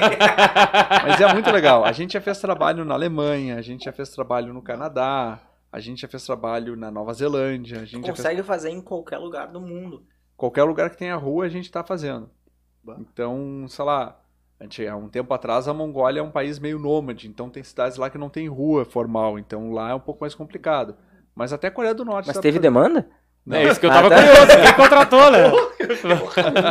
Pior é na Coreia do Norte ali. Não, ah, teve um, tinha, o Matheus trabalha pra gente, ele falava sempre, não, menos Coreia do Norte. Eu olhei pra ele e falei assim, ô Matheus, olha aqui, abriu o Google Maps e disse, ó, Coreia do Norte tem rua. O Dá Google- pra, ver do, dá pra ver do Google Maps, ou seja, a gente Google pode Maps mapear. é o teu melhor amigo. Manda, o manda, manda um usa. relatório de onde abriu um McDonald's lá pra embaixada da Coreia do É, Norte. tu abre Ó, no Palácio cara, Presidencial. Abre aqui, ó. Aqui o McDonald's vai bombar aqui, ó. Bom, Tem que- literalmente. Na Coreia do Norte tem que abrir o McDonald's pra lá no Palácio, Comer- no Palácio Presidencial ali. O cara gosta, pelo tamanho dele. O quanto vocês apoiam uma agência de comunicação em escolher o melhor ponto de publicidade para uma marca? A gente já, já fez Foi trabalho... pra essa, pra essa linha A ou gente não? já foi pra essa linha. Ah, mas a gente trabalhou não pra agência, a gente trabalhou para as empresas de cliente. Media of Home. Ah, tá, direto pra... A gente mapeou os circuitos. Na época, a gente não tinha tanta, tanta inteligência de mercado quanto agora. Então agora a gente teria como melhorar. Então a gente fez assim, uma- um ranqueamento do- dos circuitos de acordo com a tendência matemática da cidade. Atualmente eu tenho já como incluir ah, fatores socioeconômicos. Então assim, passa muito carro, passa muita gente, qual a renda da população, qual que é a, a Puta, mas idade. isso tem que entregar pro cliente. Dizer, cara, bota um outdoor aqui. Porque o cliente gosta normal. A gente sofre muito com isso, né? Bota onde eu passo. Porque eu preciso Ele ver a minha ver. comunicação. O fator eu. Mas, é, o fator eu, É, exatamente. rádio também, ele quer, quer anunciar na rádio que ele É, escuta. que ele Às escuta, vezes o produto né? não é. Gospel. Tu consegue entregar pro A cliente onde consegue. tá o público dele. A gente consegue. Então assim, o, Te dá o meu cartão. o- Ah, te uma dá o vez- telefone dos meus clientes, meu Deus. Uma Te vez o-. Pô, eu tenho Uma negócio pra conversar também, ó. Pô, deixa eu entrar primeiro na fila aí. Ah, uma vez a gente tinha feito um trabalho e o cara olhou e o melhor, o melhor ponto que tinha dado, uma das vias com maior tendência de fluxo em Porto Alegre é a terceira perimetral ali para a Zona Sul. Pra baixo. E aí o cara olhou assim e falou: Tá, mas aqui é ruim, essa rua é cheia de oficina. Eu falei: Sim, não tem facilidade de concentração de pessoas, mas tende a ter muito fluxo. Porque é a é a única linha de, é a única via de ligação primordial que tu tem entre a Zona Norte e a Zona Sul, o né? importante é essa. Então, assim, é uma via que é meio caidona, meio, meio caída, Ela é bonita, não né? é bonita, mas tem fluxo. Né? Então, às vezes, a gente fica muito naquele, naquele lá, assim, não, vou botar na Carlos Gomes. Mas tu botar um pouco, às vezes, além, tu consegue pegar o público de alta classe da Zona Sul Tá e passando. num ponto barato. Ah, eu já falei várias vezes ali pro Fernando, cara, não tá, a gente não tá conversando aqui pra você me agradar não, viu? Já falei várias vezes isso pra ti, né? É, mas é Não, não exceção. tá aqui pra me agradar, porque meu. normalmente ele quer agradar o ego, é o que a gente comentou. Não, ele quer, pass- me ele agrada quer não, eu enxergar o- a comunicação dele. Já e cheguei tá o ele, erro, né? já cheguei e falei pra ele, se eu tiver que sair pelado na rua e você falar que dá resultado, eu vou, não sei se eu vou, mas que eu vou pensar Agora- com carinho, eu vou. Já que eu tô falando com publicitários, cara, me explica por que, que eles, a lojas colocam um palhaço com perna de pau. Isso ajuda na venda, cara. Eu sempre olho e falo assim, cara, isso existe isso ajuda isso daqui? A resposta Tu acabou ser- de é dizer, isso, tu é. passou e Tá olhou. falando. Talvez tu passasse reto pela loja, tu Não passou sei e olhou. se vai funcionar, mas que chamou a tua atenção em algum Ah, momento. pior é chamou. verdade, cara. Não tem o cara lá, o carioca, que é o rei do marketing lá, que o cara... Vende água, né? É, o cara dono uma banquinha, meu. O case do cara é super interessante. Ele colocava um- umas placas antes de você passar pela banca dele, dizendo assim: atenção, daqui 30 metros você não pode olhar à direita. Pronto. Em 15 metros você não pode olhar à direita. Não, não olhe agora. Tava lá a banquinha do cara lá. O brasileiro ele é curioso, né? Por, É, por- é- por natureza, assim. porque é- Aí é um gatilhos mentais, né? carro, Que a é. gente usa. É, mas Na é, é normal da- da- das pessoas, né? Não é só do brasileiro isso. Tem certas coisas que é normal do ser humano. Só que não, ele, ele não olha, ele- é onde ele vai olhar, é pra onde for pra ele não olhar. A gente É, sempre fala. Acidente, né? É, A Acidente. gente carro. sempre fala pro, pros nossos clientes a questão do, de que a pessoa ela tende a fazer o caminho mais curto. Aí o pessoal, ah, já chegou um meu amigo meu, um cliente amigo. O cliente meu falou, pá, mas na Alemanha o pessoal não pisa. Eu falei, sim, tu é multado lá. Mas dá duas cervejas pro alemão e tira a polícia de perto, o cara vai estar mijando no- na grama. Por sinal, isso, essa cena não foi na Alemanha, mas na República Tcheca eu via. Gari mijando nos monumentos, tudo lá. Cara, é- Então, é- essa, esse é um case bem interessante, cara, porque tem uma, é uma pergunta clássica, né? O pessoal dos países envolvidos, Canadá, Alemanha, eles se comportam bem por causa da educação ou porque o bicho pega? Cara, eu vou, te, eu vou Né? dizer uma experiência de. O povo asiático, pelo menos, é muito educado. Eu lembro, eu morei na Austrália uma época e. De madrugada que tinha sinaleiras pra pedestre atravessar. Nossa, brasileiro ele nem olhava, né? O, negócio. o asiático não vinha carro de madrugada e ele esperava abrir o sinal pra ele atravessar. É um Já- pouco da criação também. Eu japonês, acho, né? né? É, Se for chinês, é. eu já não garanto. Eu acho que é japonês. Tu não foi preso lá por mijar em monumento, não, não. mas foi quase. Mas eu já fiquei sabendo de brasileiro lá, cara, que tomou uma escovada Mas forte, é, cara. Pode fazer urinar Eu também conheço um brasileiro que tomou. Não, pode fazer xixi na rua. né? Cara, mas é- o Brasil. é- e o Brasil tem o seu quê? Me lembro uma vez eu tava no Rio de Janeiro e eu tava. Ah, lá já fiz muito xixi, mano. É, não, não foi no no muro. carnaval. Eu não mijei no muro, não. Eu tava lá com um alemão, aí a gente, pá, precisamos mijar, precisamos mijar, tinha dois guarda municipal na frente dos arcos da Lapa. Aí o alemão, vamos mijar lá, nos arcos. Aí eu, pá, cara, tem dois. Eu tava meio bêbado, né? Eu, né, cara, tem dois policial ali. Aí eu cheguei pro policial, meu, posso mijar ali? Aí o cara olhou assim, você tá louco, meu irmão? Porra, é o ar, os arcos da Lapa, você vai mijar lá? Eu, tá, desculpa, eu fui lá e mijei. Azar. Ficou mais emocionante a mijada ainda. Com Cara, o cara não fez nada, o cara, ah, foda-se. Eu só mijei no patrimônio histórico. Exper- Experiências dessa vida. né? E hoje a gente fala muito na era digital. Tu se considera uma empresa digital Ah, sim, porque ou física, porque tu indica um ponto físico pro teu Ah, cliente? Eu a considero tua a gente- maneira de trabalhar é digital, mas né, o teu trabalho é muito físico ainda. Isso, é. É, é- certo. É. eu considero a gente uma empresa, de certa forma, digital, porque a gente tem um, um dos serviços que a gente tem é uma plataforma de marketing. Então, tudo é online. A gente não precisa ter contato nenhum com o cliente nessa plataforma. Ele tem acesso até pelo celular, pelo Space Data. Então, o cara vai lá, entra, paga 99 por mês e, e tem acesso. Então, isso eu estou completamente online. Mas gente- acesso ao quê? Eu digo que eu quero botar uma loja em, Não, é uma- Porto Alegre. Tu É uma, pla- ponto? esse daí é uma plataforma, é, tu assina, ah, tu tem acesso a todos os dados socioeconômicos do Brasil. Pô. Então tu pode navegar, ir lá, digitar a rua, tirar os dados. Pra quem estiver fazendo uma pesquisa, ah, eu tô pensando em abrir uma rede de pastelaria. Descobri Exato. que o meu perfil do, do comprador de pastel é tal. Então eu vou começar a brincar aqui, onde é que eu acho. Ah, eu passei naquela rua ali que eu acho Exato. que tem Ele potencial, faz agora o trabalho na... individual? Ah, não necessariamente que ele não pega os dados morfológicos. Ah. Ele só pega os dados demográficos lá. Mas Uhum. é bem completo. A gente, e é, por sinal, muito dos dados O demográficos curioso chega no resultado. pode chegar desde que ele mora na cidade, ou ele esteja na cidade. sim. Porque aí ele vai. Ele, assim, os nossos dados a gente não fala Caiu nenhuma aqui. novidade para quem não também. conhece. Caiu. Aqui também. Caiu Hum? geral. Voltou, voltou. Voltou? mesmo. Tá, É, tá, tá, tá, vamos tá. O cara que mora Ressuscitou a nave. O cara que mora na cidade, ele sabe qual é a melhor rua. Ele sabe, ah, essa rua passa muita gente, eu sei que aqui é melhor. O cara que mora, ele sente isso que a gente passa pelos dados. Então, assim, quando a gente tá falando com um porto alegrense, sobre Porto Alegre, o que a gente fala é meio óbvio. Sim. Quando a gente tá falando com um paulista sobre São Paulo, o que a gente fala é meio óbvio pro cara. Mas a ideia é que seja. Porque esses dados que a gente tá falando são coisas que a pessoa naturalmente sente. Cartomante. Cara, É, foi só esse. fala as Acho mesmas que foi hoje que eu ouvi. Só que a gente dá em números. Acho que foi hoje mesmo que eu ouvi Só- que as pessoas falam que, tipo, eu conheço a minha cidade, mas a pessoa não conhece, na verdade. É, tu tem. Porque tu tem um, um costume de andar sempre no mesmo lugar, né? É. É, a o gente fluxo. conhece, só que a gente conhece bem a região que a gente convive.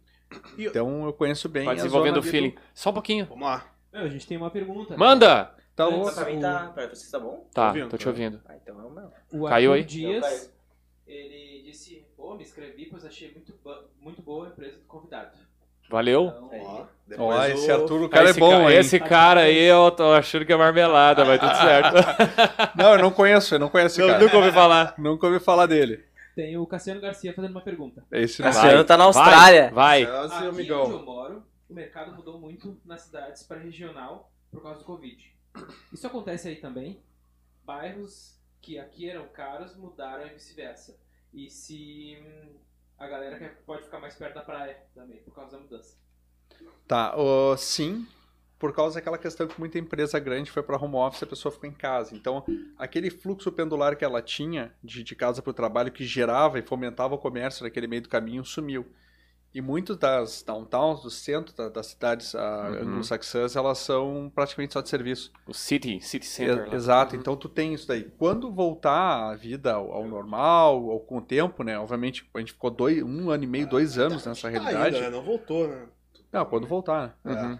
Vai demorar, a gente, tá, a gente vai ficar. Tem tempo agora de adaptação, com vacina, a pessoa, a pessoa ela tem que parar de ter tanto medo também. Uhum. vai- Isso vai levar tempo. É verdade. Né? Então, quando a coisa começar a voltar a, a como era antes, que vai acabar voltando, ah, naturalmente vai acabar voltando essa dinâmica, porque muita gente vai querer voltar a ter aquela experiência que ela queria. Uhum. Né? Muita gente fala, ah, como a gente achava que há um ano atrás ia morrer o escritório, hoje em dia já está falando que tem que ter. Claro. Né? Já estava se falando há um tempo atrás, não, vai acabar o varejo físico. Não, porque a pessoa quer ter experiência. E a gente está vendo que a pessoa não aguenta mais ficar em casa e comprando da Amazon. Uhum. né? Ela está querendo também ter um pouco de experiência, ver, pô, vamos lá ver rosto novo, experimentar uma camisa, até porque o varejo ele é muito mais eficiente, a venda por impulso, no físico. Claro. Eu estou estimulando todos perfeito. os sentidos. Eu, eu, tava, eu tô lendo um livro que é o The Four, que fala sobre Facebook, Amazon, Google e Apple, né? E, cara, um... quando fala sobre o Apple ali, vou dar um spoiler, meu, mas achei bem interessante que o autor, ele fala, ó, no ponto de vista dele, o segredo do sucesso da Apple são as lojas físicas. É, a localização, a apresentação, o status que confere ao consumidor do produto, porque na realidade a Apple é um fenômeno por vender um produto premium com preço de produção de bugiganga, sabe? Então eles têm uma margem operacional assim astronômica. Teve um ano que acho que eles tiveram 52 bi de lucro, um negócio assim, sabe? Tá louco. 52 bi de dólares de lucro, então é um negócio sem, sem noção. E o, o autor ele atribui a que principalmente não só a tecnologia, é óbvio, mas as lojas físicas, ao formato das lojas físicas. E aí ele pegou e falou assim, cara, o que o consumidor da Apple quer é ser visto dentro daquela redoma de vidro, fazendo o, o consumo de um artigo de luxo. Sacolinha, né? Sabe? Sair com a sacolinha no shopping ali, acabei de comprar meu iPhone, sabe? Toda aquela experiência de estar no aquário, né? De ser, de ser visto, né? Então, Cara, você e, o con- que... e o contraponto da, da Amazon daí, nesse caso?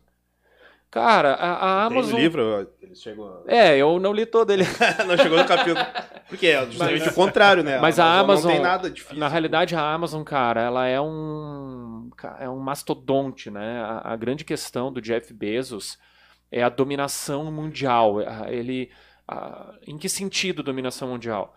Ele não vê o mundo como nós vemos. Assim, ah, espera aí, eu vou tentar algo e vamos ver que resultado vai dar. Não é esse o, o- a forma como ele pensa. Ele pensa assim: o que, que eu posso fazer que é absurdamente caro e que daí meu concorrente nunca vai conseguir fazer. Sabe? Porque esse cara tem tanto acesso a capital que ele pegou e falou assim: não, espera aí, eu agora vou começar a fazer entregas, em vez de ser dois dias, eu vou entregar em um dia. Não interessa que ele tenha que fazer 1.500 centros de distribuição a custo de 8 bilhões de dólares. Azar. Ele tá sabe? brincando Azar, ali Não quer de- saber. Ele quer saber que quando ele fizer, ninguém vai conseguir fazer. Ele Sabe? tenta o impossível, né? Ele tá. Então, Mas tu acha que isso também não é uma, uma, uma vertente da própria Apple também? Cara, a Apple não, a Apple ela se jogou num, num mercado de luxo, né? Ela pegou e ela, ela, ela se posiciona muito mais como uma Louis Vuitton, uma Gucci, né? Ela quer trazer pra esse lado. Por quê? Porque os caras são Glamour da- espertos, né, cara? Pra você, eles botam uma- um celular pra fabricar no- ao mesmo preço que você fabrica um Samsung, você fabrica o Apple, né? Só que ele consegue um preço premium. Tanto é que ah, 20, 19 a 20% das vendas globais de celulares são da Apple, mas os caras abocanham 90% do lucro do mercado de celulares. Muito alto o É valor. né? ridículo, né, cara? Você imagina, ele- 80% dos celulares são vendidos pelas outras marcas e esses 80% só ficam com 10% do lucro. Porque a Apple fica com 90% de todo o lucro mundial de celulares, Ah, pra cara. ver, olha o preço. Só Não os tem. caras são. É, não, só magnata aqui, cara. é só o que eu tenho também, né? O resto, eu eu aceito doação de cadeira, viu? Então, são, são situações assim que são bem curiosas, né? Então, achei bem interessante porque a, a Apple, ou seja, a loja física tem futuro ainda, né? Então, Claro. E, e tudo acaba sendo pouco experiência, né? Uhum. O fato de eu comprar na Amazon é porque eu quero a experiência de ter no meu produto. Eu comprei um, uma- um suporte para TV. Chegou no dia seguinte. Chegou hoje, eu comprei ontem. Uhum. Isso, e no- a gente está falando em Porto Alegre, Sim. entende? Então Uhum. isso é uma experiência de compra muito boa. uhum. Porque eu não tenho, eu não quero me estressar para coisas que são commodities.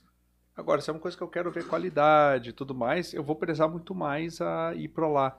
Uhum. Até porque, tipo, o fato de tu comprar uma coisa numa loja é muito mais satisfatório. Eu Uhum. me sinto muito mais realizado Ah, comprando, verdade. saindo com Já essa sai Sai na mão, né? É. Mas tem uma questão de gênero nisso aí, viu? Tem uma questão de gênero, porque o homem, ele, antigamente, é óbvio, ele tinha uma. Ele se comportava de uma forma, num curto espaço de tempo e muito intensa. né? Então, quando ele saía, ele saía olhando um alvo para caçar, abater, cortar, trazer para a caverna. É isso que ele fazia. Já a mulher tinha atividade mais coletora.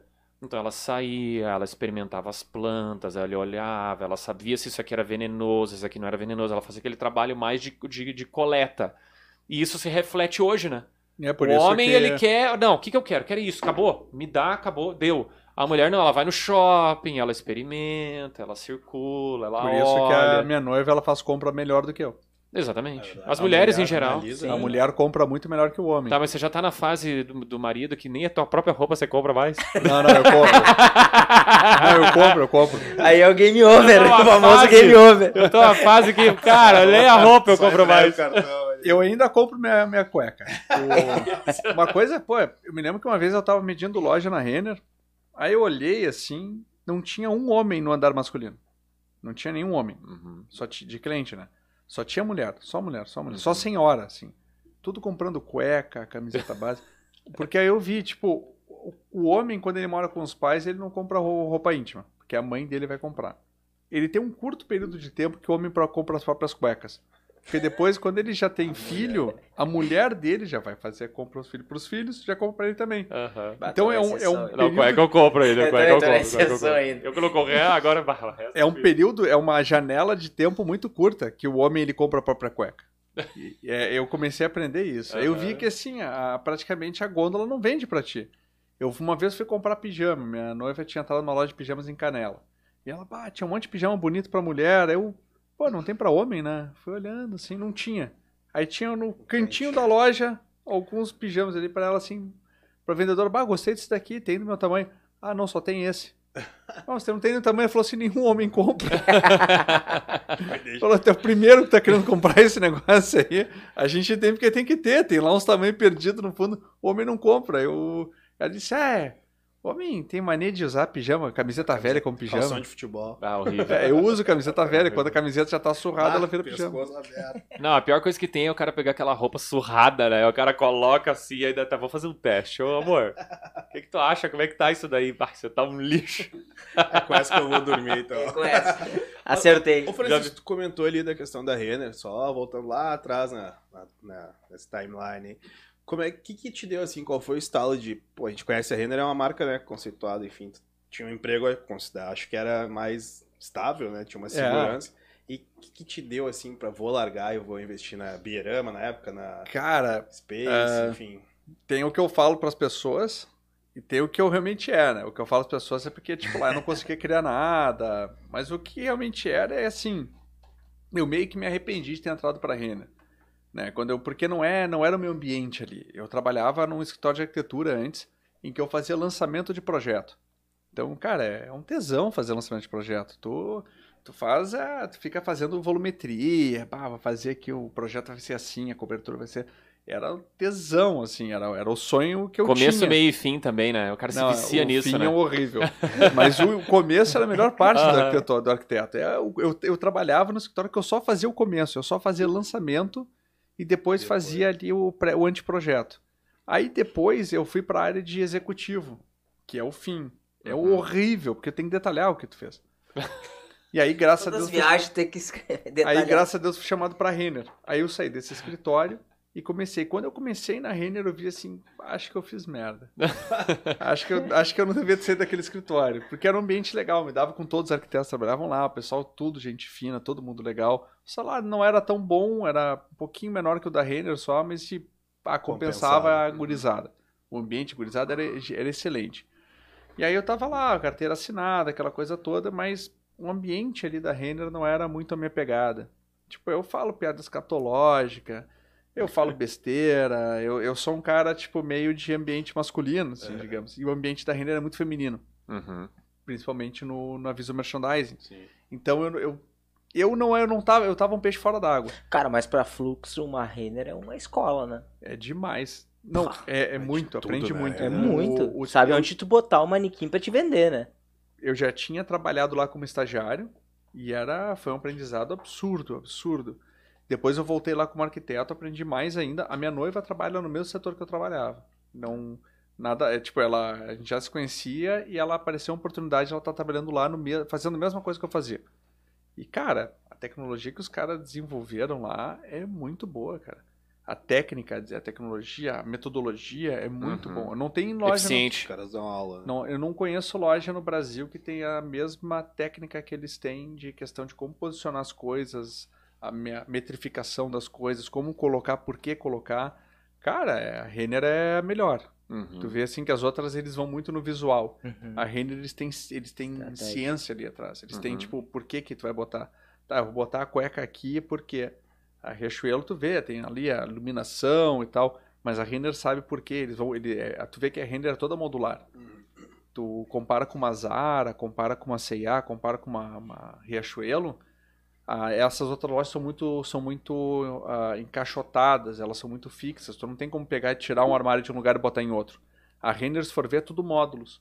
Se quiser ela é- mudar de um dia pra noite, tu muda. Exato, justamente para tu mudar a questão de por questão de metro quadrado, venda por metro quadrado.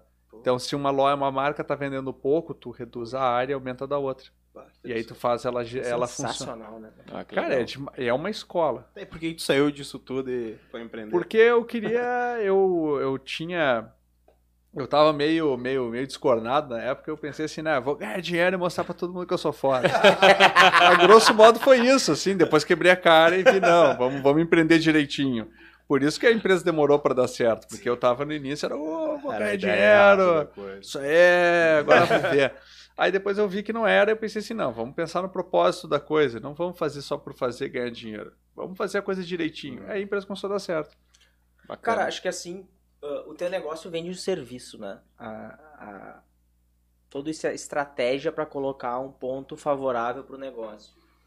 Como que tu lida quando tu oferece o teu serviço, que é a prospecção, e o cara não aceita? Tu pensa assim, tipo, ele deixou ah, uma oportunidade ou como que tu lida com isso, com a rejeição de uma prospecção negada? Porque tu sabe que tu vai entregar um baita resultado pro cara. Antigamente a gente lidava xingando muito a pessoa. A gente, ah, filha da mãe, vai se fuder também, não quero. Não, brincadeira. E sim, é exato. Era assim. Não, hoje em dia. Mais ou gente- menos brincadeira. é, hoje em dia a gente conseguiu entender um pouco mais. A, a, a gente começou a ter mais contato com os clientes. E às vezes o cara não quer, a gente entende os motivos. Às vezes o cara já mora na cidade há muito tempo, não tem necessidade. Às vezes o cara. ah, obviamente teria necessidade, mas a gente sabe que, tipo, às vezes a cidade é pequena, o cara já mora lá há muito tempo, ou às vezes o cara não tem aqui, não tem uma relação de custo que poderia nos encaixar dentro dela. Então a gente entende, a gente sempre pergunta por que o cara não quer, a gente tenta aprender para fazer outros tipos de produtos, a gente transformou esse, esse serviço num produto Um produto. para ficar mais fácil. Então é tudo tabelado, é tudo tudo encaixotadinho no nosso serviço, justamente para facilitar. Por isso quando perguntou ah, quanto leva, quanto tempo, a gente dá 21 dias. Uhum. Às vezes leva menos, mas a gente sempre faz em no máximo até 21 dias, porque é para ser encaixotado.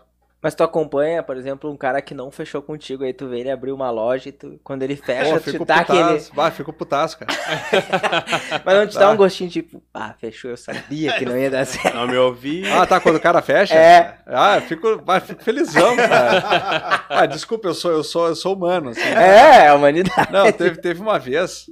Ah, não, Eu- eu fico, eu eu fico, eu que fico um pouco feliz, mas eu fico mais triste do que feliz. É, Eu- porque eu gosto ah, todo empreendedor que coloca um, negócio num ponto, ele tem um sonho, né? Às vezes É, eu digo gente pros guri, comenta isso muito. a gente né? lida muito com o sonho do empreendedor de fazer virar um negócio. E quando tu É. vê que tá errado, começa no ponto, a tendência de dar errado é gigantesca. E aí tu Cara- vê assim, cara, por que botar o cara naquele lugar? E aí É. não tem comunicação que faça milagre Não pro tem. cara virar o negócio, entendeu? Assim, sendo bem honesto, duas vezes só eu sei, eu fiquei feliz quando o cara quebrou. o resto eu fico pouco, eu fico chateado. Mas é dificilmente acontece, e aconteceu isso graças a Deus, que eu conheci o cara não contratou. Porque é aquilo que tu falou, pô, são fa- famílias dependendo daquele lugar, sabe? São pessoas Exato. dependendo daquilo. Investimento, cara, às vezes vai todo investimento ali, pra né? O cara fechou, ele deixou de abrir outros pontos depois, entende? Ele Ah. parou uma sequência de Uma abertura. perda de oportunidade sempre é. É, eu só fico, eu só fiquei feliz quando tu via assim que o cara foi muito babaca. O cara disse: "Não, eu sei muito mais, isso aí não precisa". E tu vê assim, eu teve um ponto que eu falei pro cara, ó, esse lugar que tá querendo colocar é ruim. Foi Eu posso te ajudar a não botar. Exatamente lá que ele e o cara pegou e botou. E era ruim. Mas eu tinha dito, eu falei, pô, era ruim. Teve um que eu fiquei triste, o cara não quis contratar. Lá atrás. Eu fiquei putaço, mas depois descobri que o cara fechou. E eu fiquei triste porque o cara foi meu cliente depois. E o ponto não deu certo onde eu falei que não ia dar certo. Aí eu fiquei, fiquei chateado. Falei, Será que isso não é muito reflexo do, do eu, né? O cara. É porque aqui o, o empreendedor, ele é muito mais é, fé do que ciência. Né? Ou seja, o cara ainda tem aquela áurea de que, ah, não, eu escolhi tal local, eu que criei o conceito, botei o meu nome pra que se der certo ele ter todos os louros, né?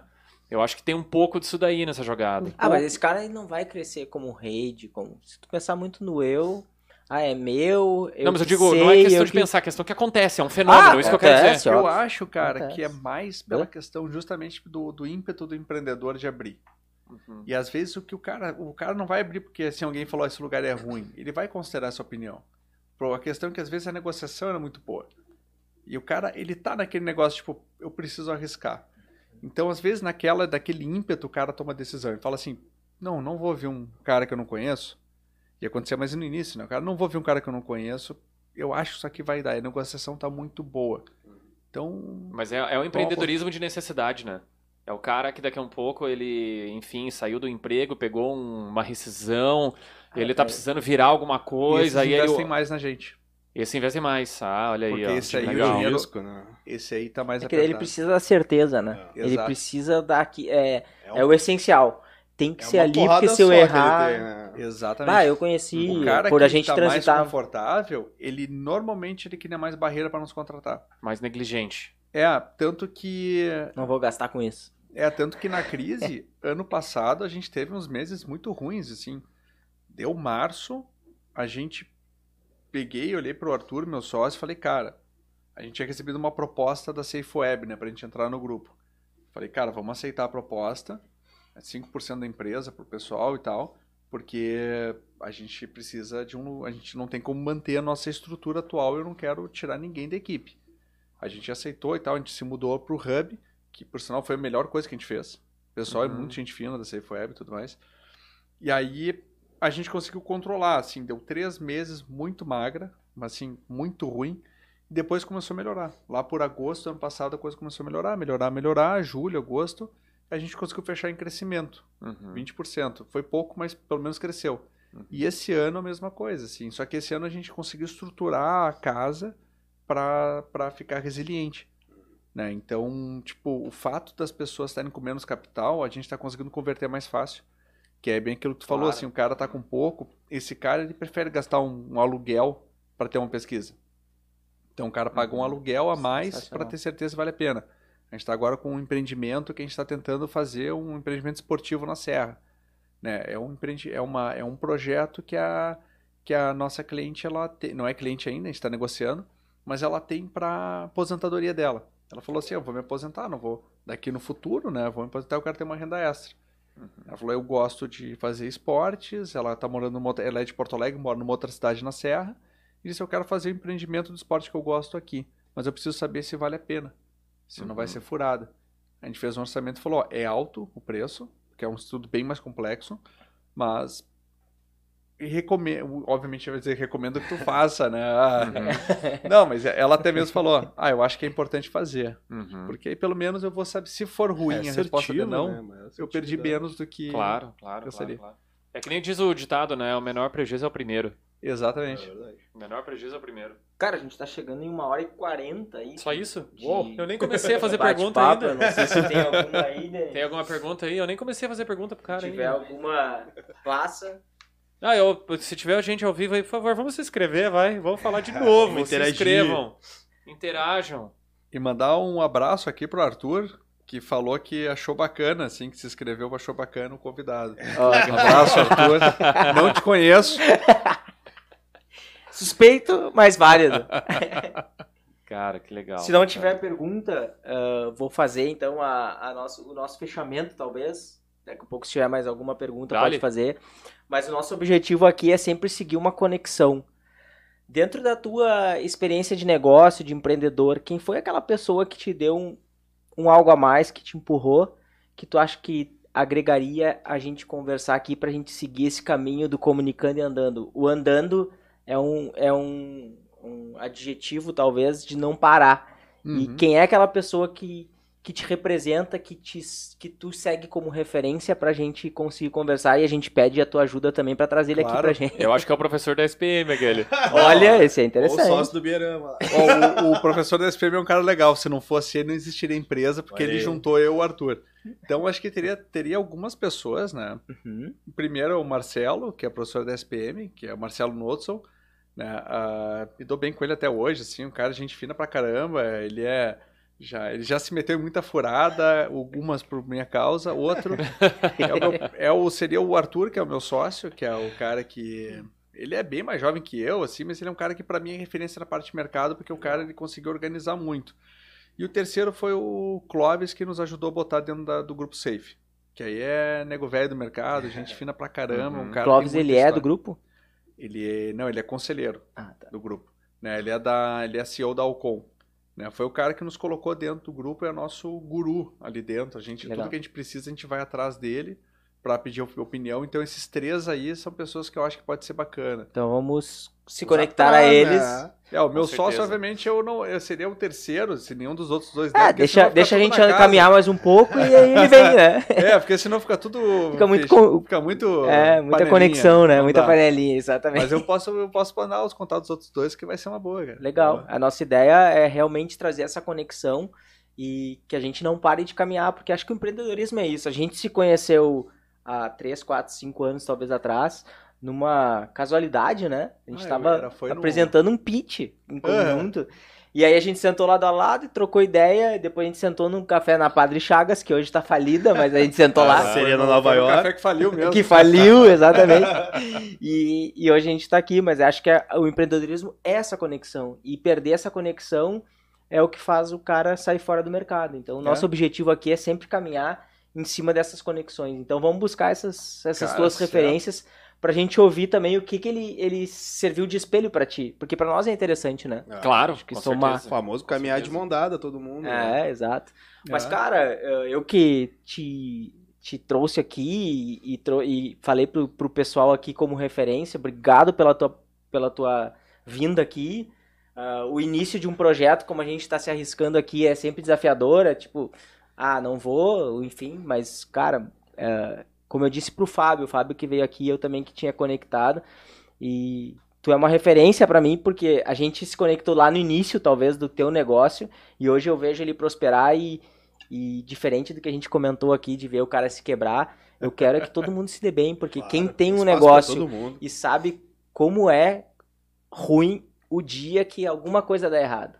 Puta, Tá. tu não dorme, É. tu passa mal, tu não interage com a família. Não é, e a gente 18 tá, e a gente vê embora. sonhos sendo jogado fora, é, é triste. E a gente quer, o teu negócio é pra fazer o cara prosperar. Assim É. como o nosso, né? Ah, acho que todo mundo aqui. Então Não, a gente. obrigado, cara. Obrigado aí pela oportunidade de estar aqui compartilhando com a gente. E, e daqui um pouco, passando um tempo, vem aqui contar a tua história de novo, porque certamente sempre vai tem ter história, muita outra Quando vocês história. tiverem 20 mil views no ao vivo, Faz um corte nosso, viu? fazer um O corte. dia que eu participei do Comunicando. A gente também dá pra aproveitar e deixar o teu espaço aí, né, Francis, pra ti, se quiser divulgar, onde o pessoal te acha, enfim, eu acho a Claro, o pessoal pode achar pelo. contigo. O pessoal pode achar, me achar pelo arroba Francisco underline Zancan, mas aí não tem nada demais, só foto de churrasco, que é o meu pessoal. Mas pode achar Space Hunters pelo arroba Space Hunters oficial, se eu não me engano, no- ou buscar pelo nosso site, que, né, que é spacehunters.com.br. Vamos colocar na cópia também do, do, É, do vídeo, dá uma claro. Colocamos lá, ali, marcamos, com certeza, com certeza. E daqui a um tempo vai rolar um churrasco aqui na. No nosso, Quem é que nossa vai fazer? Quem é que vai aqui. fazer? Tu Ah, vai eu fazer, assumo, né? eu Tu assumo assume, as- né? as Sou paulista, hein? Eu- Mas vai quando rolar um churrasco, que venha todo mundo que participou pra gente fazer uma grande interação, que esse é o objetivo, é, é conectar pessoas e, e gerar negócios. É que a gente tá aqui pra isso e, e não tenho dúvidas que vai acontecer. Com Ah, certeza, meu. Cara, o teu case é bem interessante mesmo, meu. Eu, Muito quando legal. conheci vocês lá na, na Revolution Hub, eu, putz, não fazia ideia. E achei bem interessante. Meus parabéns. Acho que é, tem muito potencial. Ah, acho interessante também, só, enfim, fazer um, um fechamento aqui. Acho interessante também a forma como você coloca o teu projeto no mercado. Porque assim, um dos, uma das questões mais interessantes sobre falar sobre empreendedorismo é que não tem limite, né, cara? É, todo dia nós temos ideias novas, todos os dias nós temos empresas abrindo, empresas fechando, ou seja, nesse ciclo contínuo de criação e destruição. Né? Então, acho que é interessante no momento que você posiciona o teu projeto no lado da assertividade. Ou seja, você pode ajudar o cara que é um indivíduo que está querendo empreender pela primeira vez, ou você pode ajudar uma grande rede na qual você já tem todos os parâmetros e vai trabalhar numa parte de expansão muito mais forte. Então, acho bem interessante isso daí. E esse case de você realmente se propor a atender de uma forma capilarizada, né? de atender vários empreendedores. Então, ah, o que, que eu quero dizer de uma forma re- resumida? Podem entrar em contato com a Space Hunters, que não é só para Renner, não é só para Pizza Hut, então é para é para quem quiser mesmo ter assertividade na hora de empreender, de abrir seu negócio, seja o primeiro ou seja lá quantos você já empreendeu. Entre em contato com os caras aí que tem certeza que vocês vão fazer bom negócio. É, cara, e o, se eu puder dar uma complementada assim final, cara, sobre Vontade. empreendedorismo, hoje eu tive uma lição boa de empreendedorismo lá, lá em casa. Eu tava até comentando, a gente teve que tirar um rodapé e tudo mais, e eu tava ah, putaço, enchi o saco da minha noiva, coitada, ela é um anjo, né, pra me aguentar. e aí eu me liguei, tipo, cara, pra gente vai abrir uma empresa, a coisa que mais vai ter é dor de cabeça, problema e picuinha. É o que mais tem. E aí eu vi assim, pô, eu tô agindo completamente oposto do que eu deveria estar agindo, eu que já tive, já me quebrei a cara. Aí eu tive que engolir um pouco da, da minha, do meu choro. tava puto, assim, ai, que saco, olha, tu mandou tirar aquele negócio e deu... Eu, eu fui um pé no saco, né, hoje. Mas depois eu vi assim, não, tem que resolver. E eu, a questão do empreendedorismo, às vezes tu vê que tá dando uma enxurrada de problema, tu conseguir manter a calma, ver o que, que tu tem que resolver em cada um deles e conseguir resolver. Né? E muitas vezes isso é empreender, na verdade, é resolver o problema. Ou dos Exatamente. clientes, que é o meu caso, ou do caso de vocês, resolver o problema dos clientes. Interno ou às vezes também, né, resolver própria problema equipe. interno e conseguir resolver com os recursos que tem. Né? Então, hoje eu tive um exemplo, consegui, tipo, no fim eu resolvi em duas horas o problema de falta de rodapé e instalação, tá tudo já. Que eu não Uhum. teria resolvido se eu ficar só reclamando. Eu tive que Uhum. parar com o choromela e vamos, vamos fazer. Fazer, né? Óbvio que é, podia ter resolvido o problema sem encher o saco da minha noiva, né, coitada. Mas eu já peço que desculpas quando ela vê isso aqui, porque ela não tá vendo. Ela tá vendo outra live, desgraçada. Ela... Não fala Não mal, aguento né? mais Não te fala ouvir. mal. Não, eu tô brincando, tá? É que, ela, é que ela se faz um curso, então por isso que ela não Ah, pôde. bom. Mas ela vai ver quando for liberado. Desculpa, amor, eu não te chamei de tá liberado, pô. Mas o Vai Elton lá, falou uma palavra vai que a gente pode não. fechar, é empreendedorismo salva. É isso aí, Salva cara. a vida do Empreendedorismo cara, Salva, Salva. Então vamos em frente. Com certeza. Eu, assim, um, um finalzinho, assim, cara, que. é, Obviamente não é dos mais animadores, mas eu não poderia de deixar aqui um brinde, cara, pro meu primo, que infelizmente ele não resistiu a um tratamento que ele estava fazendo. O Mike, ele era radialista, um cara bem conhecido e que descansa em paz, né? Então, quero só deixar aqui um abraço para a família dele. E que é isso, né, cara? Faz parte da vida e estamos todos aí. Vamos aproveitar o nosso momento e vamos seguir em frente. Seguindo caminhando, sempre Seguindo em frente. Vamos lá. Valeu, Um pessoal. abraço. Valeu! Valeu. É a grica sua, neguinho! Respeito! DJ